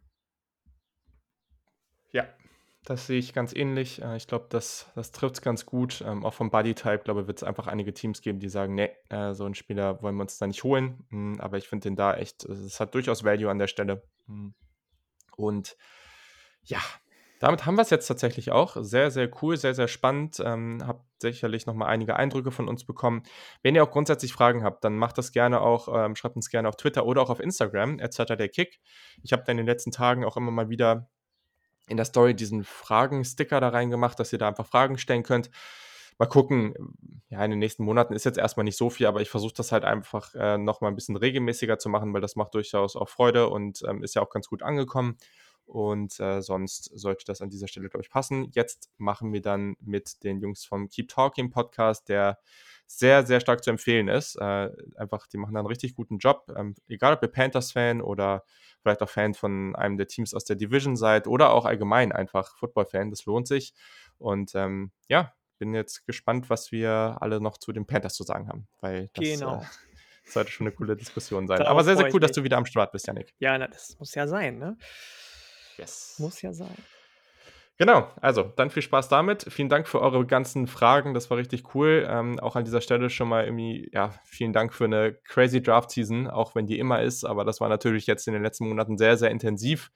Ähm, auch die letzten Tage sehr, sehr intensiv, aber es hat eine Menge Spaß gemacht. Das Feedback war echt richtig cool. Die Zahlen von unserem Podcast sind echt äh, krass durch die Decke gegangen. Und äh, ich hoffe, ihr bleibt dabei. Also, weil auch an dieser Stelle nochmal, wir werden relativ zeitnah auch einen Blick auch, auch mal auf die 2022 Quarterback-Klasse werfen. Wenn es College Football Previews gibt, dann werden wir da immer über Draft Prospects aus diesen, aus diesen jeweiligen Conferences sprechen. Und allgemein, also wenn ihr einfach bei uns am Ball bleibt für, für die gesamte College Football Saison, naja, das ist halt alles relevant, auch für, für die kommende Draft. Und äh, ich hoffe, auch mehr Leute können sich dann für den College Football begeistern, weil das einfach sehr, sehr cool ist.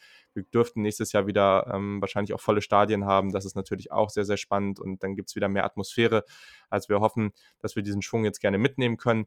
Schreibt uns gerne eine Review bei Apple Podcast, darüber würden wir uns auch sehr freuen. Folgt uns auf Spotify und erzählt euren Freunden, äh, ja, Family oder wen auch sonst äh, vom Podcast. Ähm, aber an dieser Stelle war es das jetzt auch genug mit der Werbeveranstaltung. Sollte passen. Und jetzt geht's weiter mit unserem kleinen Panthers Talk.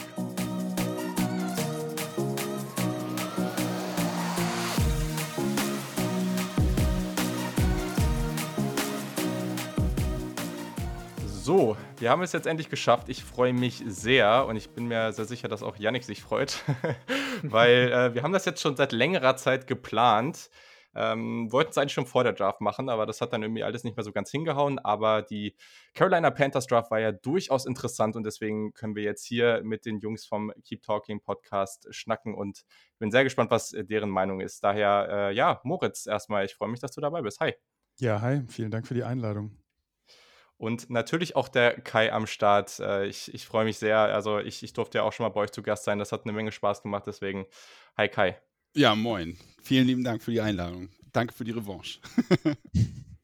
Ja, und äh, natürlich ist Yannick weiterhin am Start und ähm, er freut sich, glaube ich, auch sehr, dass er jetzt mal seinen Senf äh, zu der Panthers Draft äh, dazugeben darf. mega, mega. Nicht nur, nicht nur das, ich freue mich auch, mit, mit Moritz und Kai, und Kai schnacken zu können, sprechen zu können. Ich höre auch sehr, sehr gerne bei den beiden rein. Ich glaube, ich habe dir den Podcast ja auch mal ans Herz gelegt von Das hätte ich jetzt als nächstes gesagt, Monaten. Ja. Genau, und ich bin immer wieder überrascht, wie viel besser du eigentlich noch sein kannst als man denkt, man selbst ist. Wenn ich den Podcast von den beiden höre, denke ich immer, okay, wow. Bei oh, uns ist so Amateur Hour und bei den beiden Level over 9000. Ja, gut, da hast du ja schon mal äh, das, das, äh, die Latte ja ganz hoch angelegt. ähm, auf jeden Fall. Jetzt erwarten mich auch einige. Nein, Spaß. Also, es ist auf jeden Fall. Ich habe äh, damals den äh, Yannick auch nochmal gefragt: so, yo, was hörst du eigentlich für Panthers Podcasts? Ähm, auch gerade so in den USA habe ich dann gefragt und dann meinte er, ja, hier, du musst gar nicht so weit gucken, äh, schau doch mal zu den Jungs vom Keep Talking Podcast. Und ich dachte so, ja, okay, gut, er meinte auch gleich, die Soundqualität läuft auf jeden Fall immer und dachte, ja, das ist auf jeden Fall schon mal ein guter Start, äh, weil ich, ich, äh, ich sag mal so, es gibt genug deutsche Podcasts, bei denen das nicht so ganz hinhaut. Ähm, und ja, das fand ich auf jeden Fall immer sehr, sehr überzeugend. Hat, äh, macht eine Menge, Menge Spaß äh, zuzuhören. Und daher, also folgt den Jungs auf jeden Fall überall auf Instagram ist es und auf, auf Twitter ist es überall Pod Keep Talking, ich glaube, oder? Ja, das ja, es ist, ist überall Pod Keep Talking. Sehr, sehr gut. So macht man das. Das ist auf jeden Fall der richtige Weg. Und äh, genau, dementsprechend ist das natürlich jetzt hier äh, eine sehr, sehr coole Möglichkeit. Und ja, lass uns doch gleich einfach mal starten. Ich dachte, wir müssen das ja jetzt so ein bisschen ordentlich strukturieren. Ihr kennt meine Meinung mittlerweile oder solltet sie mittlerweile kennen. Ähm, sonst gebe ich es am Ende nochmal kurz preis. Aber äh, ihr wisst mittlerweile, wie ich zu der Panthers Draft stehe. So, wir sprechen erstmal so ein bisschen mehr über den Prozess. Also wir haben am Anfang jetzt halt diesen, diesen Pick gehabt, äh, der, der dann nicht zum Quarterback geführt hat. Ähm, danach gab es viele Downtrades. Äh, die meisten Trades einer, ähm, die die Panthers jemals im Draft hatten. Das ist natürlich echt crazy. So, Kai, was, äh, was denkst du? Ähm, wie, wie fandst du das Ganze? Du willst also positiv starten, ja? ähm, wie du magst. Ja, ja, du, na, also wenn du mich fragst, starten wir ja positiv. Wenn du Moritz fragen würdest, ist es vielleicht ein bisschen verhaltener. Denke ich zumindest. Mit Moritz habe ich mich auch noch nicht so richtig ausgetauscht.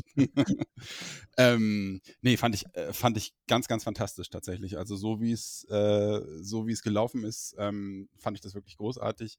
Ich war so ein bisschen, also war so ein bisschen geschockt vom ersten Pick, oder was heißt geschockt? Tatsächlich ja, der erste Moment war, war ein kleiner Schock. Ähm, aber der gesamte Verlauf, also äh, dass wir sehr viel downgetradet sind und sehr viel Value in den späteren Runden uns äh, gezogen haben, das fand ich, fand ich bemerkenswert und richtig, richtig gut, weil, ähm, weil da ja tatsächlich auch dann äh, die, die ja wirklich guten Spieler nachher auch saßen, ähm, von denen wir wahrscheinlich nicht alle bekommen haben, ähm, aber, äh, aber sehr, sehr interessante Spieler. Also insofern, ähm, so wie der Draft gelaufen ist, ich habe es auch, glaube ich, getwittert, äh, war es meiner Meinung nach einer der besten Drafts der Panthers in den letzten Jahren. Ah, das läuft das doch mal. Ne? Das ist doch schon mal schön zu hören hier an der Stelle. Äh, ja, Moritz, bist du da ähnlicher Meinung oder hören wir hier etwas kritischere Stimmen von dir? Mm. Vielleicht muss ich ein bisschen länger ausholen, aber ähm, ich hatte in den letzten Wochen, so nach allen Berichten und Analysen, die ich eben gelesen habe, eher so das Gefühl, hm, ich, vielleicht wird es auch nichts mit dem achten Pick, vielleicht gehen sie da ja auch runter. Und ich hatte das in unserer letzten Sendung ja auch gesagt, dass so ein Szenario, mit dem ich total gut leben könnte, wäre, wenn sie eben runtergehen von der 8 und dann eben einen von den ähm, beiden Tackles holen und äh, oder JC Horn tatsächlich. Ähm, hatte den dann aber, habe hab das für nicht so gesehen, dass sie den wirklich an 8 gleich holen. Also na, da dachte ich eher gut, wenn Sewell dann so weit runterfällt, dann den. Ähm, und es gab ja die letzten Tage auch davor immer wieder diese hm, ja, News oder Rumors, wie man es nennen möchte, dass es eventuell doch möglich wäre, dass Justin Fields so weit fällt. Und ich dachte mir, ja, nee, der wird, das habe ich irgendwie nicht glauben können. Habe ich, glaube ich, auch ein paar Tage vorher schon nochmal äh, getwittert. Du warst nicht der Einzige. Eben, ne? Und dann war für mich irgendwie, und ich konnte das so nachfühlen, weil ich habe dann äh, äh, eure Live-Coverage so ein bisschen im Real Life angeguckt und ich saß ja auch dann wirklich nägelkauend da und dachte, oh mein Gott, Justin Fields ist doch da. Wir, wir kriegen den, das ist ja absolut mega geil. Und dann ist es nicht passiert. Und ähm, ja, auch wenn ich, wir hatten ja auch schon mal kurz geschrieben, Julian, also ich finde, JC mhm. Horn ist ein wahnsinnig großartiger Spieler und ein absolutes Need auch, wenn man, wenn man diese, diesen Cornerback-Room anschaut. Aber ich, ah, ich, ich habe, ich kann es tatsächlich, ich kann es noch nicht mal sagen. Ich bin immer noch sehr, ich glaube, Fields wäre besser gewesen, aber Horn ist schon auch ziemlich cool. Ähm, ich kann das abschließend so nicht sagen. Alles, was in den späteren Runden passiert ist, mit, mit den Trades und mit dem Sack voll Picks, die man dann bekommen hat, das ist, glaube ich, super, super gut. Da kann man dem Scott nur auf die Schulter klopfen. Über manche Picks werden wir wahrscheinlich reden, ob die dann, mhm. also ob es dann tatsächlich dann so wichtig war, dass es elf waren, wenn man die zwei, drei Picks dazu nimmt. Aber ja. Deswegen, ich kann es noch gar nicht sagen. Ich bin bei dieser Darnold-Sache einfach immer noch sehr skeptisch. Mhm. Ja, also ich, ich, fühle das gerade so, weil ich muss echt sagen, man, man monatelang fiebert, also bei mir, ne, aber allgemein bei anderen vielleicht wochenlang, fiebert man darauf hin und denkt, es kommt dann so dieser Punkt, wo man denkt so, okay, jetzt wissen wir es und jetzt kann ich mich damit irgendwie so fühlen, egal wie das dann ist, egal ob das jetzt positiv ist oder ob man Steelers-Fan ist und sich jetzt mit einem Running Back irgendwie in der ersten Runde da irgendwie äh, anfreunden muss. Aber ich wusste auch nicht so richtig, wie ich mich fühlen soll. Ich dachte so, ja, der Spieler ist eigentlich cool, aber und hm und ich war so richtig, also ich, ich konnte es gar nicht so richtig greifen, deswegen äh, verstehe ich das voll. Janik, ging es dir ähnlich oder bist du positiver, negativer? Hm, ich glaube, ich kann mich da einfach nur euch dreien anschließen.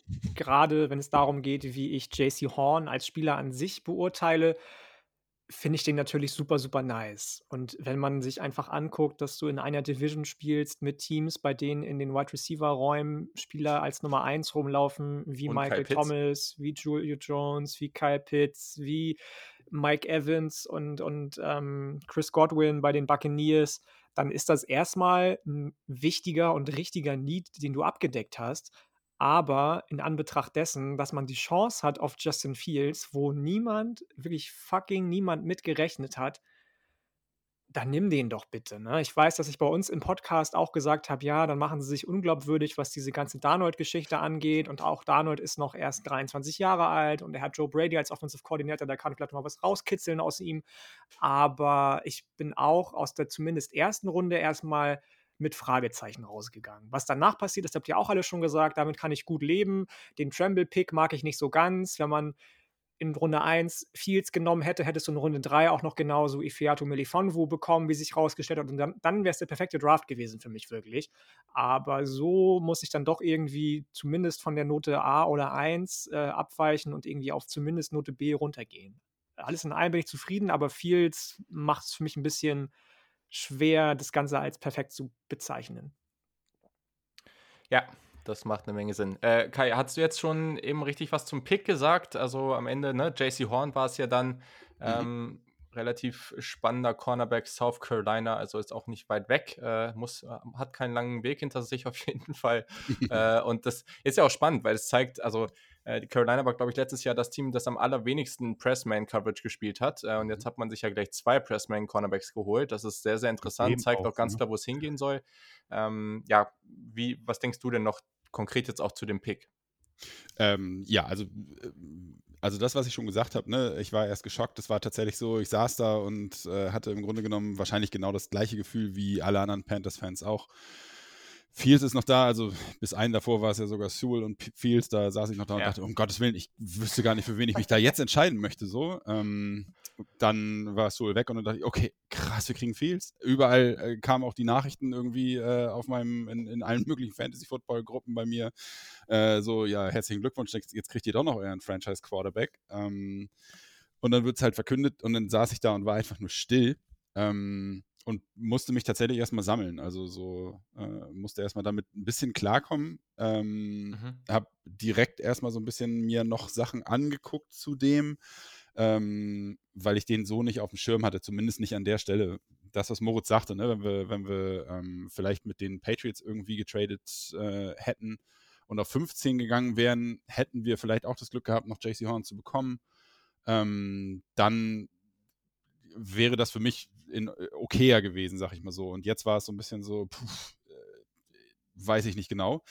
Mittlerweile, ähm, muss ich sagen, bin ich, bin ich damit eigentlich fein und bin damit zufrieden. Ähm, South Carolina finde ich sowieso gut. Alles, was in der Nähe immer ist, äh, mag ich sehr gerne. Ähm, wir haben ja auch noch einen zweiten Spieler aus South Carolina. Das ist ja mein absoluter Man-Crush. Ähm, da, äh, da bin ich sehr, sehr gespannt drauf, ähm, tatsächlich. Aber deswegen, also ähm, mittlerweile bin ich damit total fein und, und äh, ja, gucke jetzt auch positiv in die Zukunft. Äh, wenn der Coaching-Staff äh, Daniel vertraut, dann tue ich das jetzt erstmal auch. Ich will da mal, äh, ich habe zwei Fragen an der Stelle, vielleicht erstmal an äh, euch, ähm, Yannick und Julian. Ist denn der achte Pick für einen Cornerback ja auch von, von der Qualität, also mhm. wenn man die Quarterback-Frage jetzt außen vor lässt, ist das in Ordnung oder war das zu früh? Da gab es ja dann auch, ne, Dallas wollte doch auch dann irgendwie unbedingt Cornerback haben. War das dann so, okay, wir müssen ihn jetzt aber nehmen, weil sonst kriegen wir ihn auf keinen Fall? Ähm, war das zu hoch oder passt das schon? Ja, Yannick, hau mal raus. Hm, also ich finde schon, dass das passt. Gerade wenn du dir, wie ich schon angesprochen habe, anguckst, was da so rumläuft auf der gegenüberliegenden Seite offensiv in deiner Division, gegen die du zweimal pro Jahr spielen musst. Und die Qualität oben auf Cornerback mit eben JC Horn, mit Caleb Farley, der leider verletzt ähm, so ein bisschen also diese, diese, diese Verletzungssorgen hatte und dann noch ähm, Patrick Surtain, dem Zweiten, der dann einen Spot später zu den Broncos gegangen ist, dir anguckst, dann fand ich das erstmal schon gerechtfertigt. Wir reden nächstes Jahr wahrscheinlich über Derek Stingley und den habe ich schon in den ersten Mockdrafts an Nummer 1 gesehen. Glaube ich nicht, um Gottes Willen. Aber es gibt schon, würde ich sagen, Skillplayer auch auf der defensiven Seite des Balls, die solche Picks an Nummer 8 im Vakuum betrachtet wert sind. Mhm. Also, ich, das hat es, glaube ich, auch so schwer gemacht für mich, weil ich finde den Das Pick konntest an du der halt Stelle. nicht. Du bist Ohio State Homer und Max Fields. und wir haben Quarterback Need. okay, ja, das ist alles richtig. Und das hat es natürlich noch, noch mal schwerer gemacht. Stell dir das mal vor, ey, der Quarterback von deiner Lieblingsuni, ja, ja. den du auch noch unglaublich gerne magst mhm. bei deinem mhm. Lieblingsteam, ey, das wäre der absolute mhm. Traum gewesen, aber okay. Ähm, das, was es so schwer gemacht hat, ist, dass ich den Pick in einem Vakuum an der Stelle gut finde.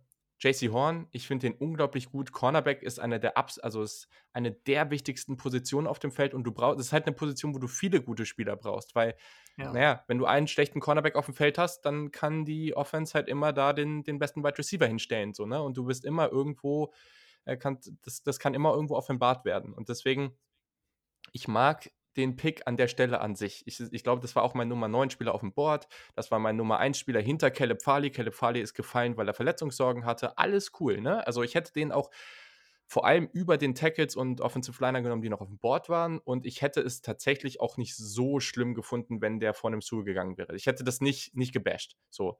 Ähm, aber wie gesagt, ne, also das ist mit dem Fields-Ding macht, das, macht es das natürlich schwierig, aber der Pick an sich ist gut. Also, oder ich finde ihn zumindest gut. Ob er es am Ende ist, das ist natürlich eine andere Geschichte.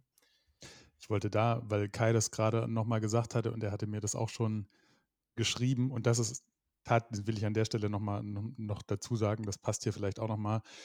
Kai, weil du ja meintest, naja, der Coaching-Staff oder, oder die Scouts, ne, die werden ja irgendwas in Darnold sehen oder ähm, ihm da irgendwie vertrauen. Mhm. Ja, also mit Sicherheit, klar, sonst würden sie diesen Deal nicht machen und die hoffe ich ja schon auch oder gehe ich mal davon aus, dass die wissen, was sie tun, also mehr als wir, gehe ich mal stark davon aus. Das Problem, das ich nur damit habe, das haben sie vor einem Jahr halt schon mal gesagt, halt ähm, tausche Sam Darnold gegen Teddy Bridgewater aus und das war halt dann irgendwie mh, hm, anscheinend ja nicht der beste Move. Deswegen bin ich da ein bisschen zurückhaltend mit der mit dem Vertrauensvorschuss, sage ich mal, in, in diese Richtung. Aber es ist auch total krass, wie, wie zweigeteilt da die, die Meinung ist über, über, diesen, äh, über diese Quarterback-Position. Aber das haben wir ja auch schon besprochen.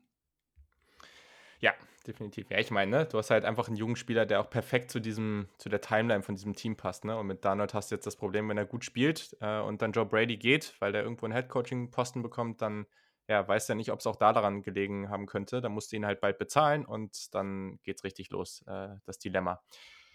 Aber wir hoffen mal, also ehrlich, das klingt jetzt richtig mies, aber es könnte sogar das beste Szenario für das Team sein, wenn Sam Darnold eben nicht gut spielt, so, ne? Und, ähm, und nächstes Jahr dann halt, wenn da ein guter Quarterback dabei ist, gezogen wird. Weil mhm. was ist halt, wenn der jetzt gut spielt und du den dann lang, long-term signst und er dann vielleicht nur mittelmäßig ist, ne? Also, das sind alles so Szenarien, in die man sich jetzt wieder rein bewegen muss, die halt schon kritisch sind. Ja.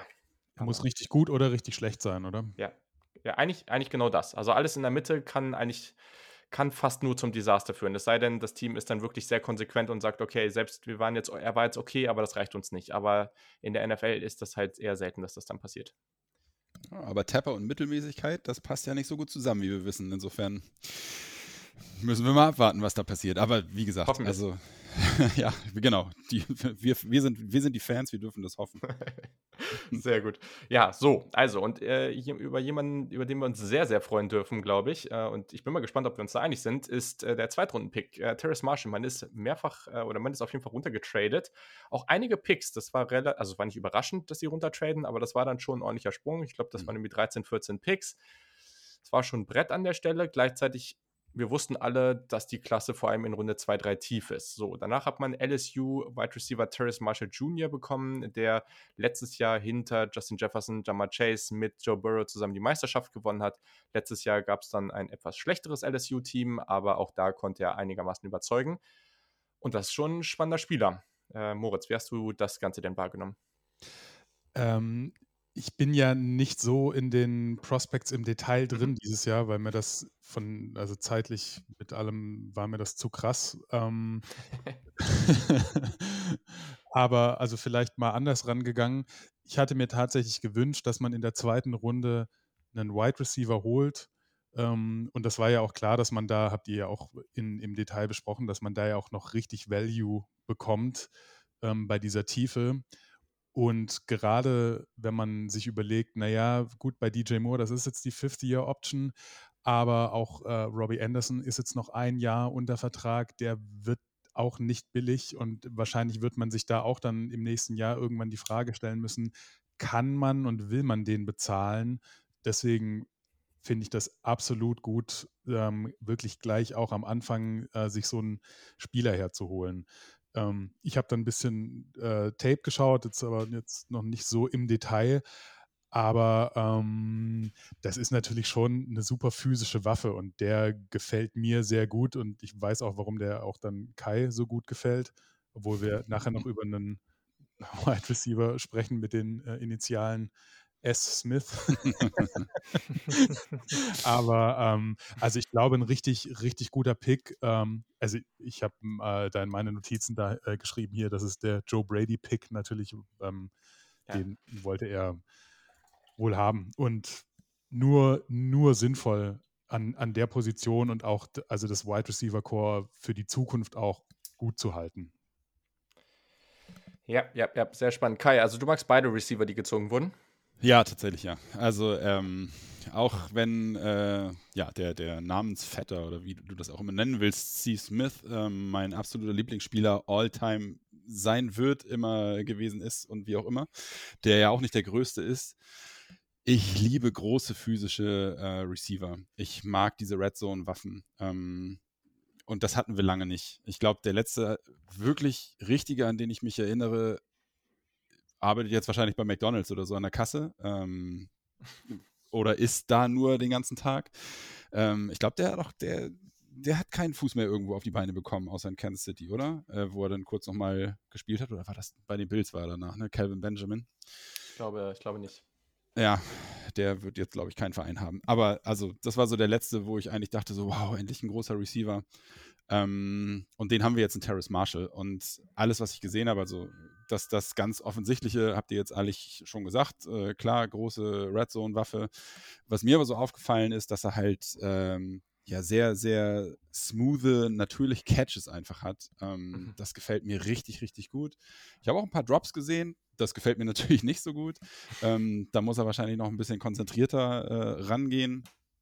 Und ja, so die Interviews, die man jetzt so nach dem, äh, nach dem Draft gesehen hat, reden ist jetzt auch nicht unbedingt so, glaube ich, sein Ding. Aber äh, ähm, so grundsätzlich glaube ich, dass äh, Brady ganz schön viel mit dem anfangen kann. Ähm, dass man mit dem ordentlich was anstellen kann. Wie gesagt, auch äh, nachher äh, mit äh, Shai Smith. Ähm, also wir haben so unterschiedliche Typen da jetzt gerade geholt und der äh, Receiver Room, also die letzten Jahre hatten wir immer Angst vor dem Receiver Room unserer, ähm, unserer Kontrahenten. So, die dürfen jetzt auch mal ein bisschen Angst vor uns haben, weil ich glaube, jetzt wird es richtig gefährlich. Ja, für, für, fürs Reden haben wir einen Longsnapper geholt, ne? Also das, das, ich war äh, bei der Live-Coverage dabei, Julian. Ich habe dein Gesicht gesehen. Gleichzeitig muss ich sagen, dass, äh, der Anruf äh, von, von äh, Mhm. Matt Rule äh, zum, äh, mit, mit, dem, äh, mit dem Long Snapper, äh, wie hieß er, Fletcher, Thomas Fletcher, ne, glaube ich, ähm, das war schon mehr als genial, ne, weil, weil der selber halt nicht damit gerechnet hat, dass er gedraftet wird, was ja auch fair ist als Long Snapper, ne, also das sind halt schon gleichzeitig, man kann das den Pick bashen und alles, ne, aber es geht ja nie dabei um die Spieler selber, ne, und für den, das war echt ein richtig cooler Moment, ähm, saucoole Geschichte. Und äh, ja, dann, dann ist der in den Interviews halt ein bisschen präsenter, das ist doch okay. Und ähm, ja, Yannick, äh, ich habe gerade nochmal geguckt. Ähm, Terrace Marshall, dein Nummer 7 Wide Receiver ähm, auf dem Board. Wir wissen ja auch, dass der vor allem gefallen ist, weil es da Verletzungsprobleme gab. Mhm. Äh, kurze Info noch ähm, zu dem, was hier gerade gesagt wurde. Er hatte sieben Drops bei 55 catchable Bällen. Das ist Mhm. natürlich jetzt schon einer der Negativpunkte, aber es gibt natürlich auch sehr viele positive. Yannick, wie hast du den gesehen? War das so einer der Spieler zu dem Zeitpunkt, den du dir da gewünscht hättest? Absolut, absolut. Ich habe immer noch nicht so ganz durchblickt, was so diese Medical Concerns, die man dann kurz vor dem oder der Draft angeblich gesehen haben will, sein sollen oder sein sollten, die dann wahrscheinlich zu seinem Drop-off geführt haben während der Draftnacht. Ähm, das ist natürlich ein Spieler, der zu Brady gut passt, der erstmal, wenn man sich das anguckt, irgendwie gefühlt alles kann. Also der kann sowohl vertikal gewinnen als auch outside, weil er groß ist und lange Arme hat und äh, trotz der Drops relativ gute Hände hat. Der ist schnell, der kann dir im Slot gewinnen, der läuft relativ solide Routen. Ähm, was mich ja damals bei unserer Wide Receiver Preview so ein bisschen getriggert hatte, war einfach seine Work Ethic. Ich hoffe und glaube, dass Brady ihm das so ein bisschen austreiben kann und Matt Rule sowieso.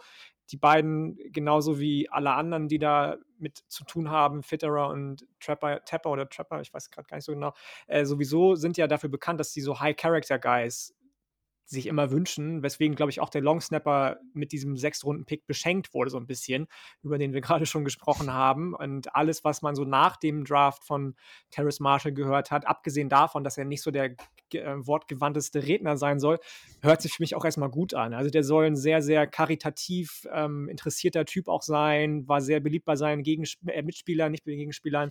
ähm, bei allen im Umfeld von LSU war der sehr beliebt, weil er ein sehr, sehr höflicher Mensch sein soll. Also ich glaube schon, dass das dicker, dicker Value ist, den wir da bekommen. Und was die Jungs eben auch schon gesagt haben, der Wide Receiver Raum, wir sehen das ja sowieso schon lange so, dass mit Anderson letztes Jahr Samuel und, und Moore bei den Panthers auf äh, der Passempfängerposition auf jeden Fall viel los ist. Dass es jetzt ähm, ohne Samuel weitergeht, ist traurig, aber Terrace Marshall kann da definitiv in die Bresche springen, würde ich behaupten. Ja, es gibt den ganz anderen Typen auch nochmal, ne? Also, Ja. das ist, das finde ich eh. Ich finde mit DJ Moore und ja, vor allem mit ihm hast du halt einen Spieler, den kannst du echt gut rumschieben auch. Also, der ist halt super flexibel und ähm, du hast jetzt hier halt jemanden, der potenziell zu so einem richtigen Ex-Receiver auch werden kann. Bin ich mal gespannt, wie das, ähm, wo das hingeht. Und man muss halt auch sagen, wir haben uns da alle so ein bisschen, also ich gehöre ja da auch zu, auf Tape sah der ja teilweise echt ein bisschen unmotiviert aus, aber es ist natürlich auch wirklich falsch, einfach zu sagen, das, was ich da jetzt gerade sehe, das bewerte ich jetzt und Ranking deswegen runter, weil, also ich habe ja auch keine Ahnung, ne? Und nur weil man ihn da jetzt sieht und das Team, mit dem man da spielen musste, muss man ja bei LSU letztes Jahr schon fast sagen, weiß halt auch nicht, was da los ist, ne? Also, ähm, klar, also es war jetzt nicht der, der krasseste High-Effort-Spieler, den du, äh, also ne, gab ja so ein paar andere Jungs da, in diese Riege gehört er nicht, aber trotzdem ist das wirklich ein, ein ganz, ganz spannender Spieler zu seiner ähm, Verletzungsgeschichte. Es, also er hat ähm, schon mal ein gebrochenes Bein gehabt. Er hatte immer mehr so hier Ankle-Problems. Hier, wie heißt das nochmal auf Deutsch? Ich weiß es gerade nicht mehr. Ähm, Knöchel oder was meinst du? Genau, genau. Knöchelprobleme hatte er. Ähm, Und das war, glaube ich, auch das, warum er letztes Jahr dann noch ein bisschen was verpasst hat oder wo er mitgespielt hat. Also, ja, das ist, das kam dann am Ende noch mal ein bisschen stärker raus. Es gab ja noch mal dieses Medical Combine, aber am Ende, ich glaube, ist das umso besser für die Panthers an der Stelle. Genau. So, das waren so diese beiden offensichtlichen Picks. Und wir können, also ich würde gerne euch gleich dann auf jeden Fall nochmal den Ball rüberschmeißen, so was ihr, was ihr auch zu Tag 3 und den oder diesen ganzen Picks, das waren ja dann am Ende echt eine Menge, elf Stück, denkt, aber eine Position, da hat man ja auch im Vorhinein gerade auch jetzt, wenn, wenn hier unter Panthers-Fans diskutiert wurde, eine Menge gehört und das war Offensive Line und vor allem Offensive Tackle. So, man hat das jetzt in den ersten, ist das in den ersten zwei Runden nicht angegangen und hat sich dann Brady Christensen, ein Offensive Tackle von BYU, der da für Zach Wilson geblockt hat, gezogen, der sehr, sehr, sehr kurze Arme für einen äh, Offensive Tackle hat und auch schon relativ alt ist. Aber er hat natürlich gut gespielt. Seine PFF-Grade war richtig, richtig stark. Und genau, also ähm, Kai, ich, mich würde jetzt mal interessieren, was du erstens da auch zu denkst, dass man halt vom, ja, relativ spät erst einen Offensive Liner gezogen hat und jetzt auch vielleicht zu dem Spieler. Ja, zu dem Spieler. Ich habe mir jetzt in den letzten Tagen tatsächlich ein bisschen was zu ihm angeguckt, also in den mhm. letzten zwei Tagen, glaube ich, ähm, weil der mir jetzt so auch natürlich nicht so wirklich wahnsinnig viel gesagt hat. Ich bin da so ein bisschen auf deiner Linie, was das angeht. Also äh, ich mag auch junge Spieler lieber als ältere Spieler. Ähm, 24 ist er jetzt, ich glaube 25 ist er zum Start der Saison wahrscheinlich schon. Ähm, das finde ich auch immer ein bisschen, ja, weiß ich nicht. Also ich mag junge Spieler, ich mag, dass unser Team jetzt das jüngste in der NFL ist, alles super. Ähm, das war so ein bisschen der Punkt, der mich so gestört hat. Äh, auf Tape habe ich jetzt nicht wahnsinnig viele Probleme gesehen, trotz der eher kürzeren Arme. Das hat er schon ziemlich, ziemlich gut gemacht. Ähm, er ist sehr schnell, wenn, äh, wenn der Defender outside an ihm vorbeigehen will. Insofern, da mache ich, mir, mach ich mir tatsächlich ein bisschen weniger Sorgen. Ähm, mhm. Mehr Sorgen habe ich, wenn es tatsächlich irgendwelche äh, Inside-Moves gibt. So, da ist er ein bisschen, bisschen langsamer unterwegs. Das kriegt er nicht so ganz so gut geregelt. Also, ähm, da wäre ich sehr gespannt. Ich weiß jetzt nicht genau, man hört natürlich jetzt auch immer wieder, ähm, dass äh, der Coaching-Staff hat ja sich selber auch noch nicht festgelegt und hat jetzt nicht gesagt, hier, das ist jetzt unser Left Tackle für die Zukunft, sondern die wollen ja sich erstmal angucken, okay, wo stellen wir ihn überhaupt hin? Ähm, könnte ja auch auf der Guard-Position spielen. Vielleicht ist das sogar ein Ding dann, dass er da äh, noch stärker in der NFL dann äh, oder uns weiterhelfen kann und wir uns dann noch einen Left Tackle holen. Ähm, da sind ja jetzt auch noch einige in der Free Agents. Ich glaube, heute sogar haben die Bears ja, Leno Bears haben Leno, oder? Charles Leno genau. entlassen, ja. Also, das war der Starter von denen in den letzten vier Jahren irgendwie, 29 Jahre alt.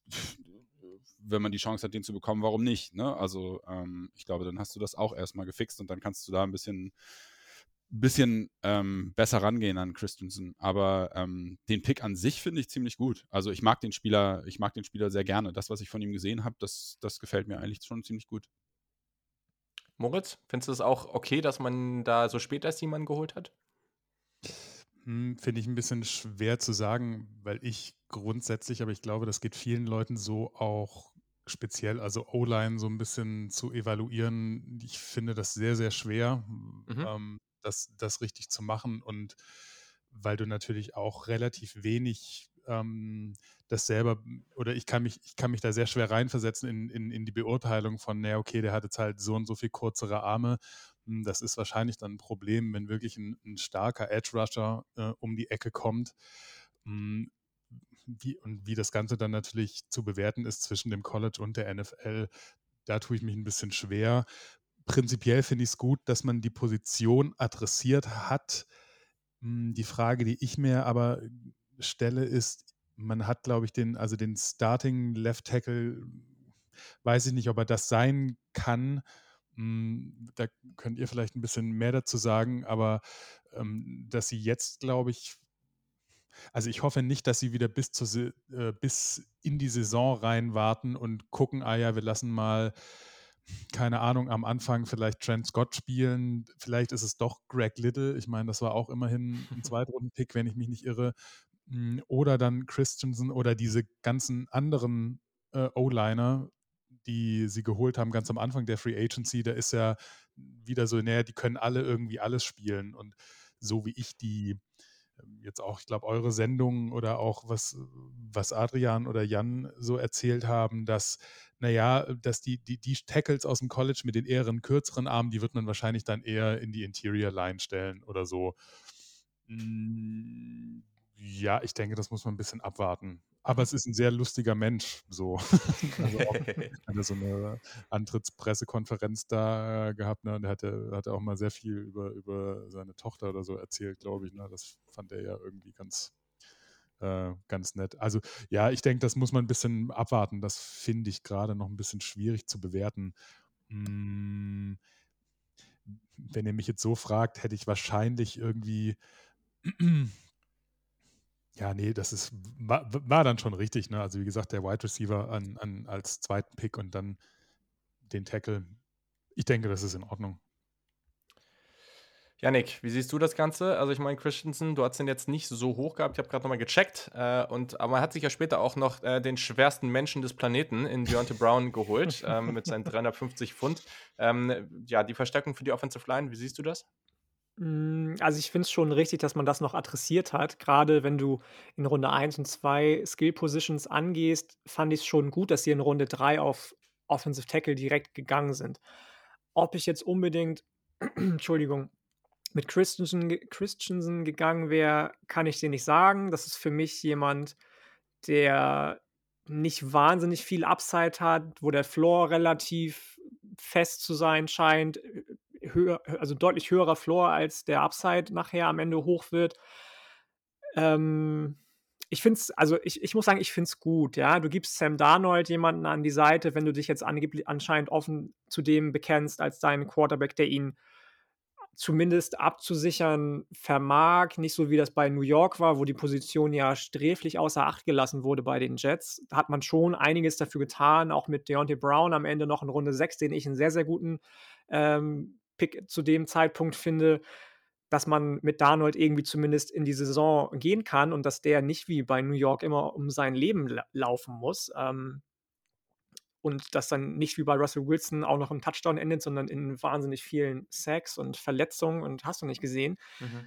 Ähm, weswegen ich, wie gesagt, ich, ich bin fein mit dem Runde 3 Pick auf Offensive Tackle. Ich hätte mir vielleicht andere Spieler gewünscht, dass man die am Ende nicht so evaluiert, wie es die Verantwortlichen tun, ähm, ist sowieso so. Wir wissen alle nicht, was bei den Interviews passiert und so weiter und so fort, weswegen ja. ich mir da jetzt nicht anmaßen möchte zu sagen, dass es der falsche Spieler ist für den Zeitpunkt.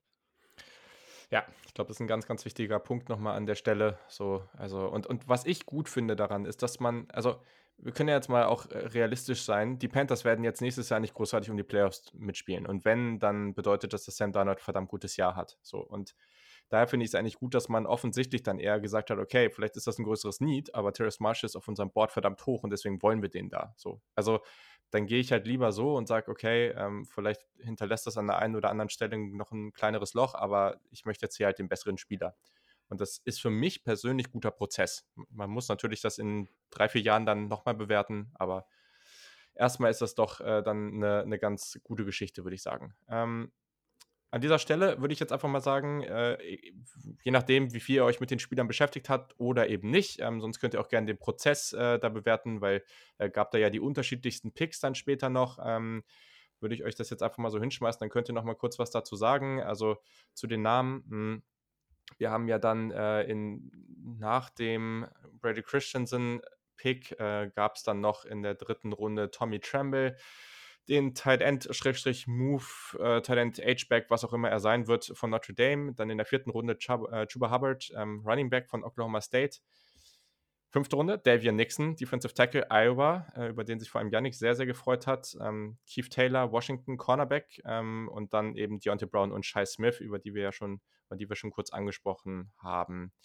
So, Kai. Ähm, ja, wie, wie hast du jetzt so diesen, das Ende von Tag 2, Schrägstrich, den Tag 3 gesehen? Ja, also äh, fand ich erstmal sehr, sehr interessant im Grunde genommen. Ich, die Spieler selber haben mir so auf den ersten Blick nichts gesagt. Ihr seid da deutlich besser. Ich bin im College natürlich nicht so unterwegs. Ich gucke mir das, ich gucke mir vieles äh, vorher an. Ich versuche so viel wie möglich vorher anzugucken. Hinterher aber ganz sicher äh, die Spieler der Panthers natürlich. Ähm, deswegen war es so im ersten Moment erstmal so, aha, okay. aufgenommen, äh, aufgeschrieben und dann geguckt. Man hat ja mal bis zum nächsten Pick ein bisschen Zeit. Äh, insofern habe ich mich damit dann so ein bisschen auseinandergesetzt und versucht, äh, so weit zu evaluieren, wie ich das nur kann. Ähm, ich persönlich finde Tommy Tremble zum Beispiel ganz schön interessant. Ähm, ich weiß, dass das nicht allen so geht. Ich, im Grunde genommen ersetzt er ja direkt zwei Spieler. Ähm, als, äh, als Blocker. Ich habe direkt mir äh, Gedanken dazu gemacht, okay, er setzt ja jetzt irgendwie Chris Manhurts. Ähm, aber nee, da ist das Blocking von ihm auf jeden Fall stärker. Ähm, der ist ja, also äh, bei, bei den Fighting Irish hat er gespielt, ne? Ja. Ja, ja das, äh, das scheint er zu leben, auf jeden Fall. Also es wirkt ein bisschen so, als ob er da auch wirklich Bock hat, in die Blocks zu gehen. Äh, das, ähm, ja, er wird ja sehr häufig überall Violent, Violent Player genannt. Ähm, das kann ich mir sehr, sehr gut vorstellen. Ich finde den ziemlich interessant. Ähm, er ist 20 Jahre jung, ne? Also ja. klar, der große Passcatcher war er bisher jetzt nicht. Ähm, ich hoffe, das wird er noch werden. Ähm, ansonsten finde ich den natürlich wahnsinnig spannend und genau, alles andere ist so ein bisschen, okay, muss man mal schauen. Ähm, Chuba Hubbard bin ich gespannt, der er kann ja laufen, er ist ja sehr schnell und Matt Rule kennt ihn ja. Seine Frau wollte ihn ja auch haben, weil äh, ich glaube, der, der, hat Matt Rule ja schon das ein oder andere Mal gut platt gelaufen im College. Ähm, das, das andere muss man alles abwarten. Das ist so für mich so ein bisschen in die Tiefe gehend irgendwie. Ähm, Nixon finde ich ganz sympathisch. Und ja gut, wo ich halt immer wieder kleben bleibe, ist natürlich Shai Smith. So, das, ich habe das so, auch wenn ich nicht tief im College Football drin bin, ich schreibe mir während der Saison, wenn ich mal, wenn ich das mal schaffe, ein College-Spiel zu sehen, ähm, schreibe ich mir Namen raus, die ich mir unbedingt näher angucken will. Äh, und im letzten Jahr war Shai Smith der erste, den ich mir aufgeschrieben habe. Ich weiß nicht mehr nach welchem Spiel. Ich mhm. weiß nur, dass er der erste Name auf meinem äh, Beobachtungsboard sozusagen ist ähm, und war deswegen total, ja, da war ich richtig, richtig froh, als wir den geholt haben. Und äh, auf den bin ich mega gespannt. Also das ist, äh, ist für mich, das ist für mich was ganz Großes tatsächlich, ja. Respekt. Also für jemanden, der nicht so viel College Football guckt, dann äh, als erstens einen Sechs-Runden-Pick äh, auf dem, auf dem Zettel zu haben. Blinde Schuhen, Korn und so. Hallo, mein My Guy ist der Monte Coxy gewesen. Ich bitte dich. ja, und der wurde nicht mal gedraftet. Aber guck mal, Eben. das spricht ja jetzt dann eher für Kai als für dich, ne? Also ja, das, ja, äh, absolut. Habe ich auch gerade gedacht. Ja, fantastisch. Also. Sehr, sehr cool auf jeden Fall. Und äh, äh, kleiner Shoutout hier ans Videoteam von South Carolina. Die haben zwei Videos rausgehauen zu JC Horn und Shai Smith und die waren mal mhm. richtig heiß. Also die waren richtig, richtig gut, diese Videos. Ähm, Total. Hat, Gänsehaut das, pur. Yes, äh, mhm. äh, die, das hat richtig Bock gemacht, ähm, die zu gucken. Also es gibt so ein paar, ein paar Teams, die da regelmäßig im College Football richtig gute Videos raushauen. Ähm, und ja, South Carolina kommt auf jeden Fall auf die Liste. Moritz, ähm, wenn, ich weiß nicht, wie viel du dir die Spieler jetzt angeguckt hast. Wenn nicht, äh, kannst du auch gerne was zum Prozess sagen, weil zum Beispiel Running Back in der vierten Runde, das mögen manche, manche andere nicht. Ähm, das, äh, oder auch zu dem Tight End. Ich meine, ähm, genau, also hau einfach raus, was so deine Gedanken sind. Ja, also zu dem Tight End gehe ich eigentlich so mit dem, was, was Kai gesagt hat schon vorhin, ne, dass eigentlich zwei Positionen so ein bisschen ersetzt werden sollten, ne, mit, mit dem fehlenden Fullback und mit eben Chris Manhurts.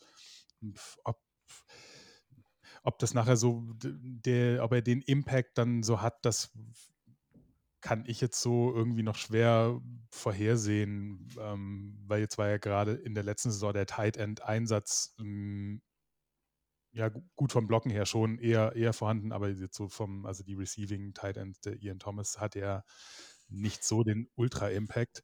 Ähm, von daher finde ich das äh, in Ordnung den äh, Running Back, den fand ich ein bisschen komisch, aber das ist eher, das ist so, so Bauchgefühl, weil ich glaube, das lag dann so an allem drumherum. Also erstens ja, ich, diese Matt Jewell-Geschichte und seiner Frau, ja, ich fand, das war mir dann irgendwie schon ein bisschen zu cheesy irgendwie. ähm, aber ja, man, das gehört auch dann irgendwie dazu.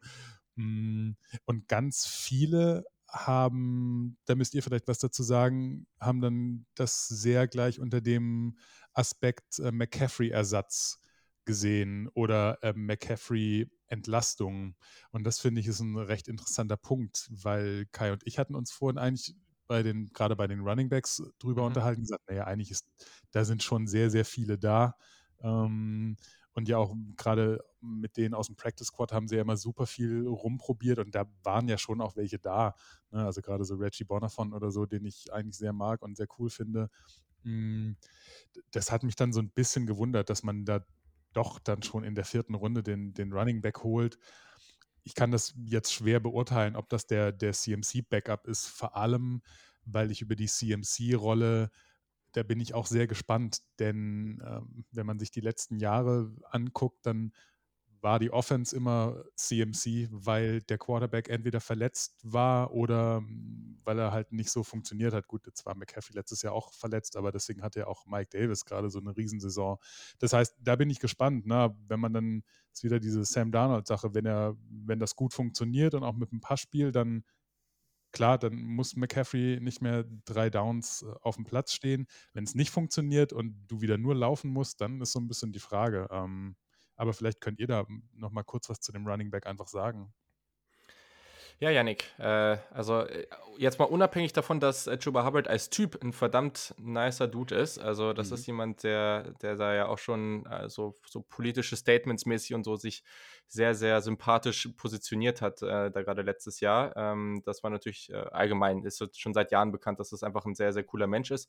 Aber jetzt einfach mal so vom Pick her, vom Spieler her, ja, denkst du, das könnte jemand sein, der zumindest mal der Nummer 2 Running Back der Panthers ist?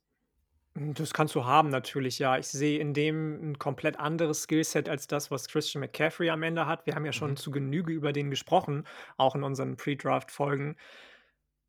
Was ist denn los hier heute? Entschuldigung. Ähm, dass der irgendwie irgendwo Receiving Upside hat, sehe ich einfach nicht. Und, ähm, natürlich hat das mit Mike Davis ähnlich gut geklappt als McCaffrey-Ersatz, dass er dann nur gelaufen ist, aber am Ende machst du dir damit halt auch also, tust du dir damit irgendwie keinen Gefallen.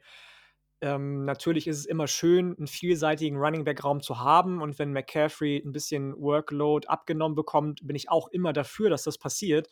Aber ich hätte mir gewünscht, dass gerade bei der Tiefe der Klasse, die nicht in der Spitze überragend ist, aber doch in der Tiefe auch mit vielen verschiedenen Typen ausgestattet ist, du dann jemanden nimmst, der dann doch eher an ein ähnliches Skillset wie McCaffrey rankommt und man vielleicht statt einem Running Back in Runde 4 zwei in Runde 6 nimmt und mit den ganzen Downtrades, die du gemacht hast. Ähm, aber dafür sind wir dann auch alle viel zu wenig GMs und Teambuilder, sage ich nochmal, als dass wir das dann abschließend irgendwie beurteilen können diese ganze Geschichte mit Matt Rules Frau, da muss ich mich den beiden anschließen. Das fand ich ein bisschen, ein bisschen weird. Da gab es auch andere Aussagen von anderen GMs, die dann gesagt haben, wenn mein Sohn mir erzählt, ey Papa, den und den musst du draften, dann verdrehe ich mit den Augen und verlasse den Raum und schmeiß die Tür zu, so, ne? Weil die Leute dann einfach nicht verstehen, was es heißt, ein Team aufzubauen. Den Tweet habe ich heute auch gesehen. Ähm, ich weiß nicht mehr, von welchem Team es am Ende war, aber ja, ich, also ich, ich du hast es schon gesagt, in die Team-Chemistry passt er wahrscheinlich wieder richtig, richtig gut rein. Und wenn das Matt Rule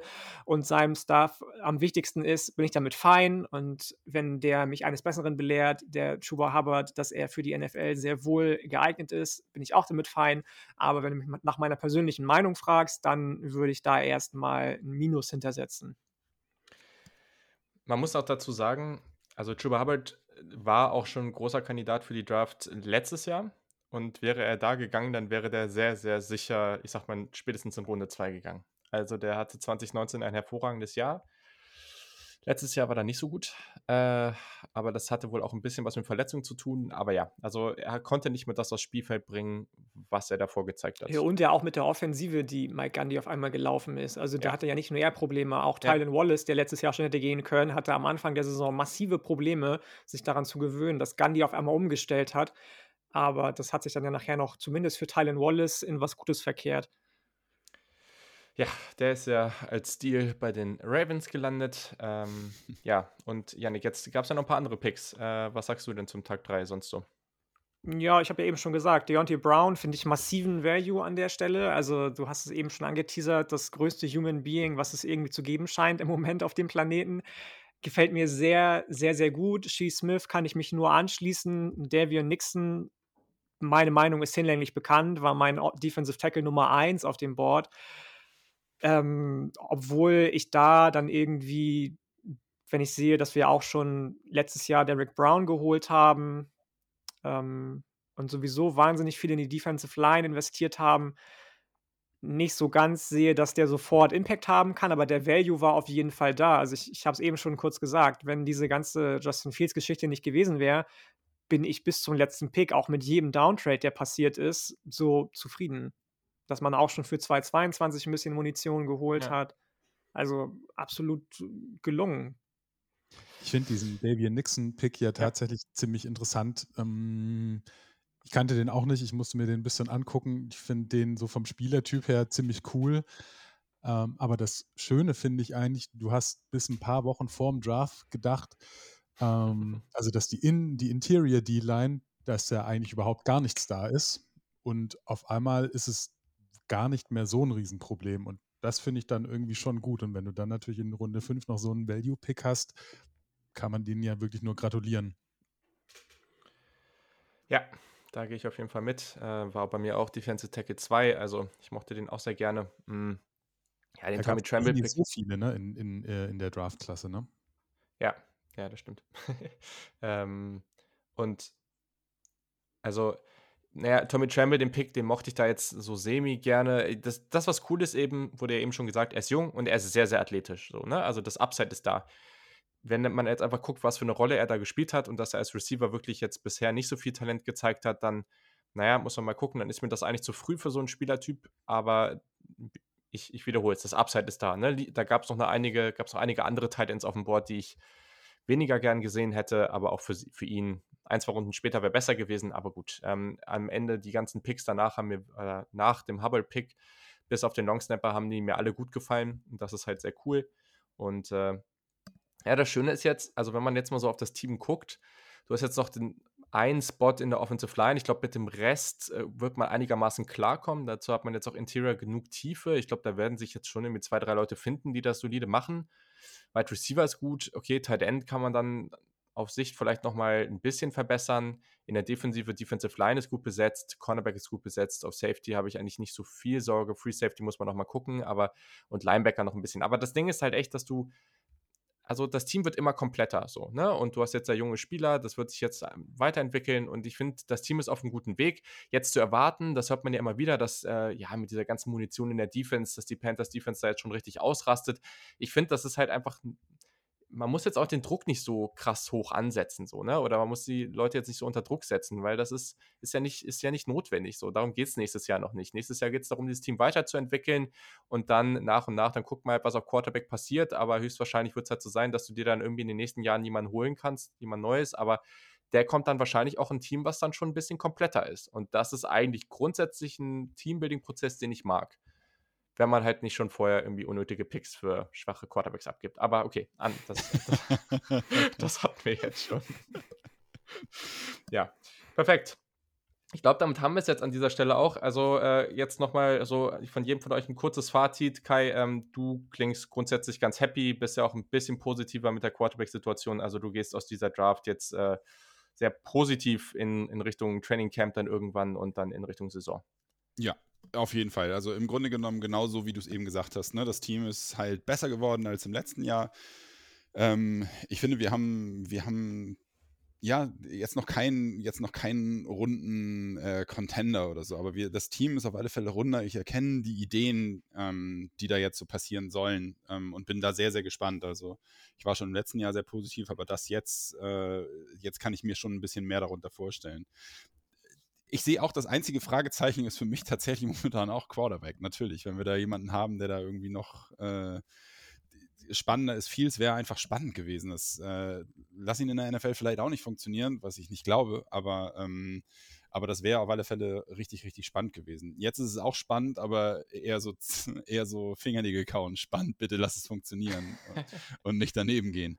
Ähm, aber ja, also ich bin durchweg positiv. Äh, ich freue mich richtig auf diese Saison. Ich glaube, das äh, könnte sehr, sehr gut werden, weil ich glaube, wir haben ein sehr junges und sehr rundes Team. Sehe es aber auch wie du, ne? Also nicht zu viel Druck jetzt irgendwie. Ähm, nur weil Chin und letzt, also die Defense letztes Jahr eigentlich schon so weit zum Teil ganz gut funktioniert hat. Das muss jetzt im zweiten Jahr, kann es da auch mal ein kleines Loch geben, wo sie dann reinfallen, aber ähm, gerade die Offense, also ne, im letzten Jahr waren alle sehr, sehr positiv über unsere Offense äh, und haben gesagt, Mensch, das wird richtig toll. Wie soll es denn dieses Jahr werden, wenn dann noch so äh, Receiver noch dazukommen und so. Also ich bin, ich bin positiv, ich freue mich auf die Saison, kann für mich nicht früh genug losgehen. Das klingt doch schön. Und vielleicht kommt ja auch noch der Leistungssprung von Will Greer. Wir wissen es ja nicht. Ne? oh, Hallo, kein Will Greer-Bashing jetzt hier, bitte. Aber sowas von immer. Solange du Teil dieses Podcasts bist, immer. ähm, Moritz, äh, vom, vom Grundtenor siehst du das ähnlich? Ja, also ähm, natürlich das, was, was Kai gesagt hat und auch was du vorhin gesagt hast, Julian. Also erstens die Erwartungen einfach limitieren. Ähm, jetzt von, von, von den Playoffs zu träumen, da muss schon richtig viel, ähm, richtig viel gut laufen. Und selbst wenn, dann bist du nachher so ein Team, was halt irgendwie reinrutscht, aber halt trotzdem in, in keiner Welt irgendwie konkurrenzfähig ist. Ähm, ich hatte ja im letzten Jahr auch schon gesagt, und dabei bleibe ich auch, auch wenn es nicht mehr, äh, jetzt leider nicht mehr aufgeht, weil es jetzt 17 Spiele sind, aber ich habe gesagt, für mich wäre jetzt so zum Beispiel jetzt so eine 8 und 8 Saison, fände ich jetzt total in Ordnung, dass man sieht, dass was funktioniert. Hm, ich fände es ganz schön, wenn wir keine äh, acht Spiele am Anfang der Saison gewinnen und die restlichen alle verlieren. Das macht dann in der Berichterstattung jede Woche immer so Semi-Spaß, wenn man sich dann bis zum letzten Saisonspiel gedulden muss, ob dann da nochmal ein Sieg reinkommt. Aber ähm, und dann bin ich natürlich äh, gespannt, wie sich bestimmte Sachen entwickeln, die letztes Jahr dann nicht funktioniert haben. Ne? Also gerade auch bei dieser Offense, ne? aber so Red Zone-Effizienz, die ja nicht da war. Da lag recht viel an, an Bridgewater. Das muss dann Sam Darnold zeigen, dass er das irgendwie kann. Hm, Pass Rush, da will ich dieses Jahr auch ein bisschen mehr Action sehen. So einfach auch, dass die Spiele wieder ein bisschen unterhaltsamer einfach werden. Ne? Dass das ein bisschen, bisschen mehr Spaß macht. Und auch das, was Kai vorhin gesagt hat, ich mag diesen Weg so mit diesem sehr, sehr jungen Team. Und man muss dem einfach Zeit geben. Und wenn ich ehrlich bin, ich sehe auch diese Franchise-Quarterback-Sache immer nicht ganz so dramatisch, weil mhm. du weißt nicht, was passiert. Das hätte jetzt auch Deshaun Watson sein können. Das kann vielleicht auch allein, was da gerade passiert mit Aaron Rodgers mit, mit Rust Wilson. ähm, es kann immer sein, dass ja. irgendwie einer herkommt und sagt, ey, ich habe keinen Bock mehr auf mein Team, ich, das funktioniert für mich nicht mehr. Und dann sagt David Tepper, ich gebe dir alles und noch mehr, aber komm, komm nach Carolina und dann bin ich damit auch fein. Also das muss jetzt wegen mir kein Rookie-Quarterback sein, der sich da jetzt, der nochmal drei Jahre irgendwie braucht, bis der dann auch so Elite-Level erreicht oder so. Deswegen, da bin ich eigentlich entspannt. Ähm, von daher, ich bin auch, aus mir spricht ja die Positivität nicht immer so, dass, ähm, aber ich, ich, ich gebe mir Mühe und ähm, ich, ja, ich bin da auch sehr, sehr gespannt und habe Bock drauf so viel, so viel positiven Stimmen hier. So, Yannick, jetzt darfst du das Ganze noch beenden und grundsätzlich glaube ich auch, dass du da gar nicht äh, oder dass du da relativ positiv eingestellt bist. Absolut, absolut. Den negativen Take haben wir, glaube ich, alle ganz zu Anfang schon relativ gut auseinandergenommen, dass du Justin Fields einfach hast liegen lassen. Ich kann, ich habe dir gerade schon bei Instagram ein Bild geschickt von Terrace Marshall, dass das auf dem Jersey ganz nice aussieht. Ähm, das ist, glaube ich, mein letzter Take für heute die Abend. Die ganz wichtigen hast, Sachen hier wieder. Die ja. ganz wichtigen Sachen. Du hast alles richtig gemacht, bis auf Justin Fields am Ende. Die, ähm, der Kader ist schon relativ weit, auch wenn ich mitgehen würde, dass es noch kein Contender ist. Dafür sind die, die meisten Spieler einfach auch noch viel zu jung, was dann auf lange Sicht wieder sehr, sehr positiv ist, wenn man Matt Rule und Joe Brady lange, lange halten kann wo ich zumindest bei Joe Brady nicht von ausgehe. Matt Rule ist dann schon wieder eine andere Geschichte. Ähm, also für dieses Jahr gehe ich mit, also so eine 8-8-Saison, was es nicht mehr werden kann, also vielleicht 7-9 oder 9-7, wäre ich absolut fein mit. Alles, was darüber hinausgeht, ist für mich Zuckerbrot. Ähm, wenn das passiert, nehme ich es natürlich gerne mit, weil das dann für den Erfolg der Coaches einfach spricht, weil das für das richtige Händchen beim äh, Draft, in der Free Agency spricht. Aber ich glaube, dass es eine relativ ausgeglichene Saison wird, mit Höhen, aber auch mit Tiefen. Sehr, sehr schön. Und äh, weil du es gerade noch kurz angesprochen hast und wir in unserer Twitter-Bio ja auch stehen haben, dass wir ein möchtegern äh, Football-Jersey-Expertise haben, ähm, jetzt, jetzt, muss ich euch noch mal kurz fragen. Ich überlege die ganze Zeit, mir ein Jeremy Chin-Trikot zu kaufen und ich bin mir nicht sicher, welche Farbe ich nehmen soll. Ähm, ich ich habe es schon eingegrenzt in zwei, aber trotzdem, ich gebe euch jetzt mal die Möglichkeit, äh, eure, eure Meinung rauszuhauen, welches ihr denn am coolsten findet. Schwarz. Aha. Ja, schwarz oder weiß. Also ich mag man mich hassen für, aber ich mag diese blauen Trikots gar nicht. Panthers sind schwarz, ganz klar. Hast du schon mal einen blauen Panther gesehen?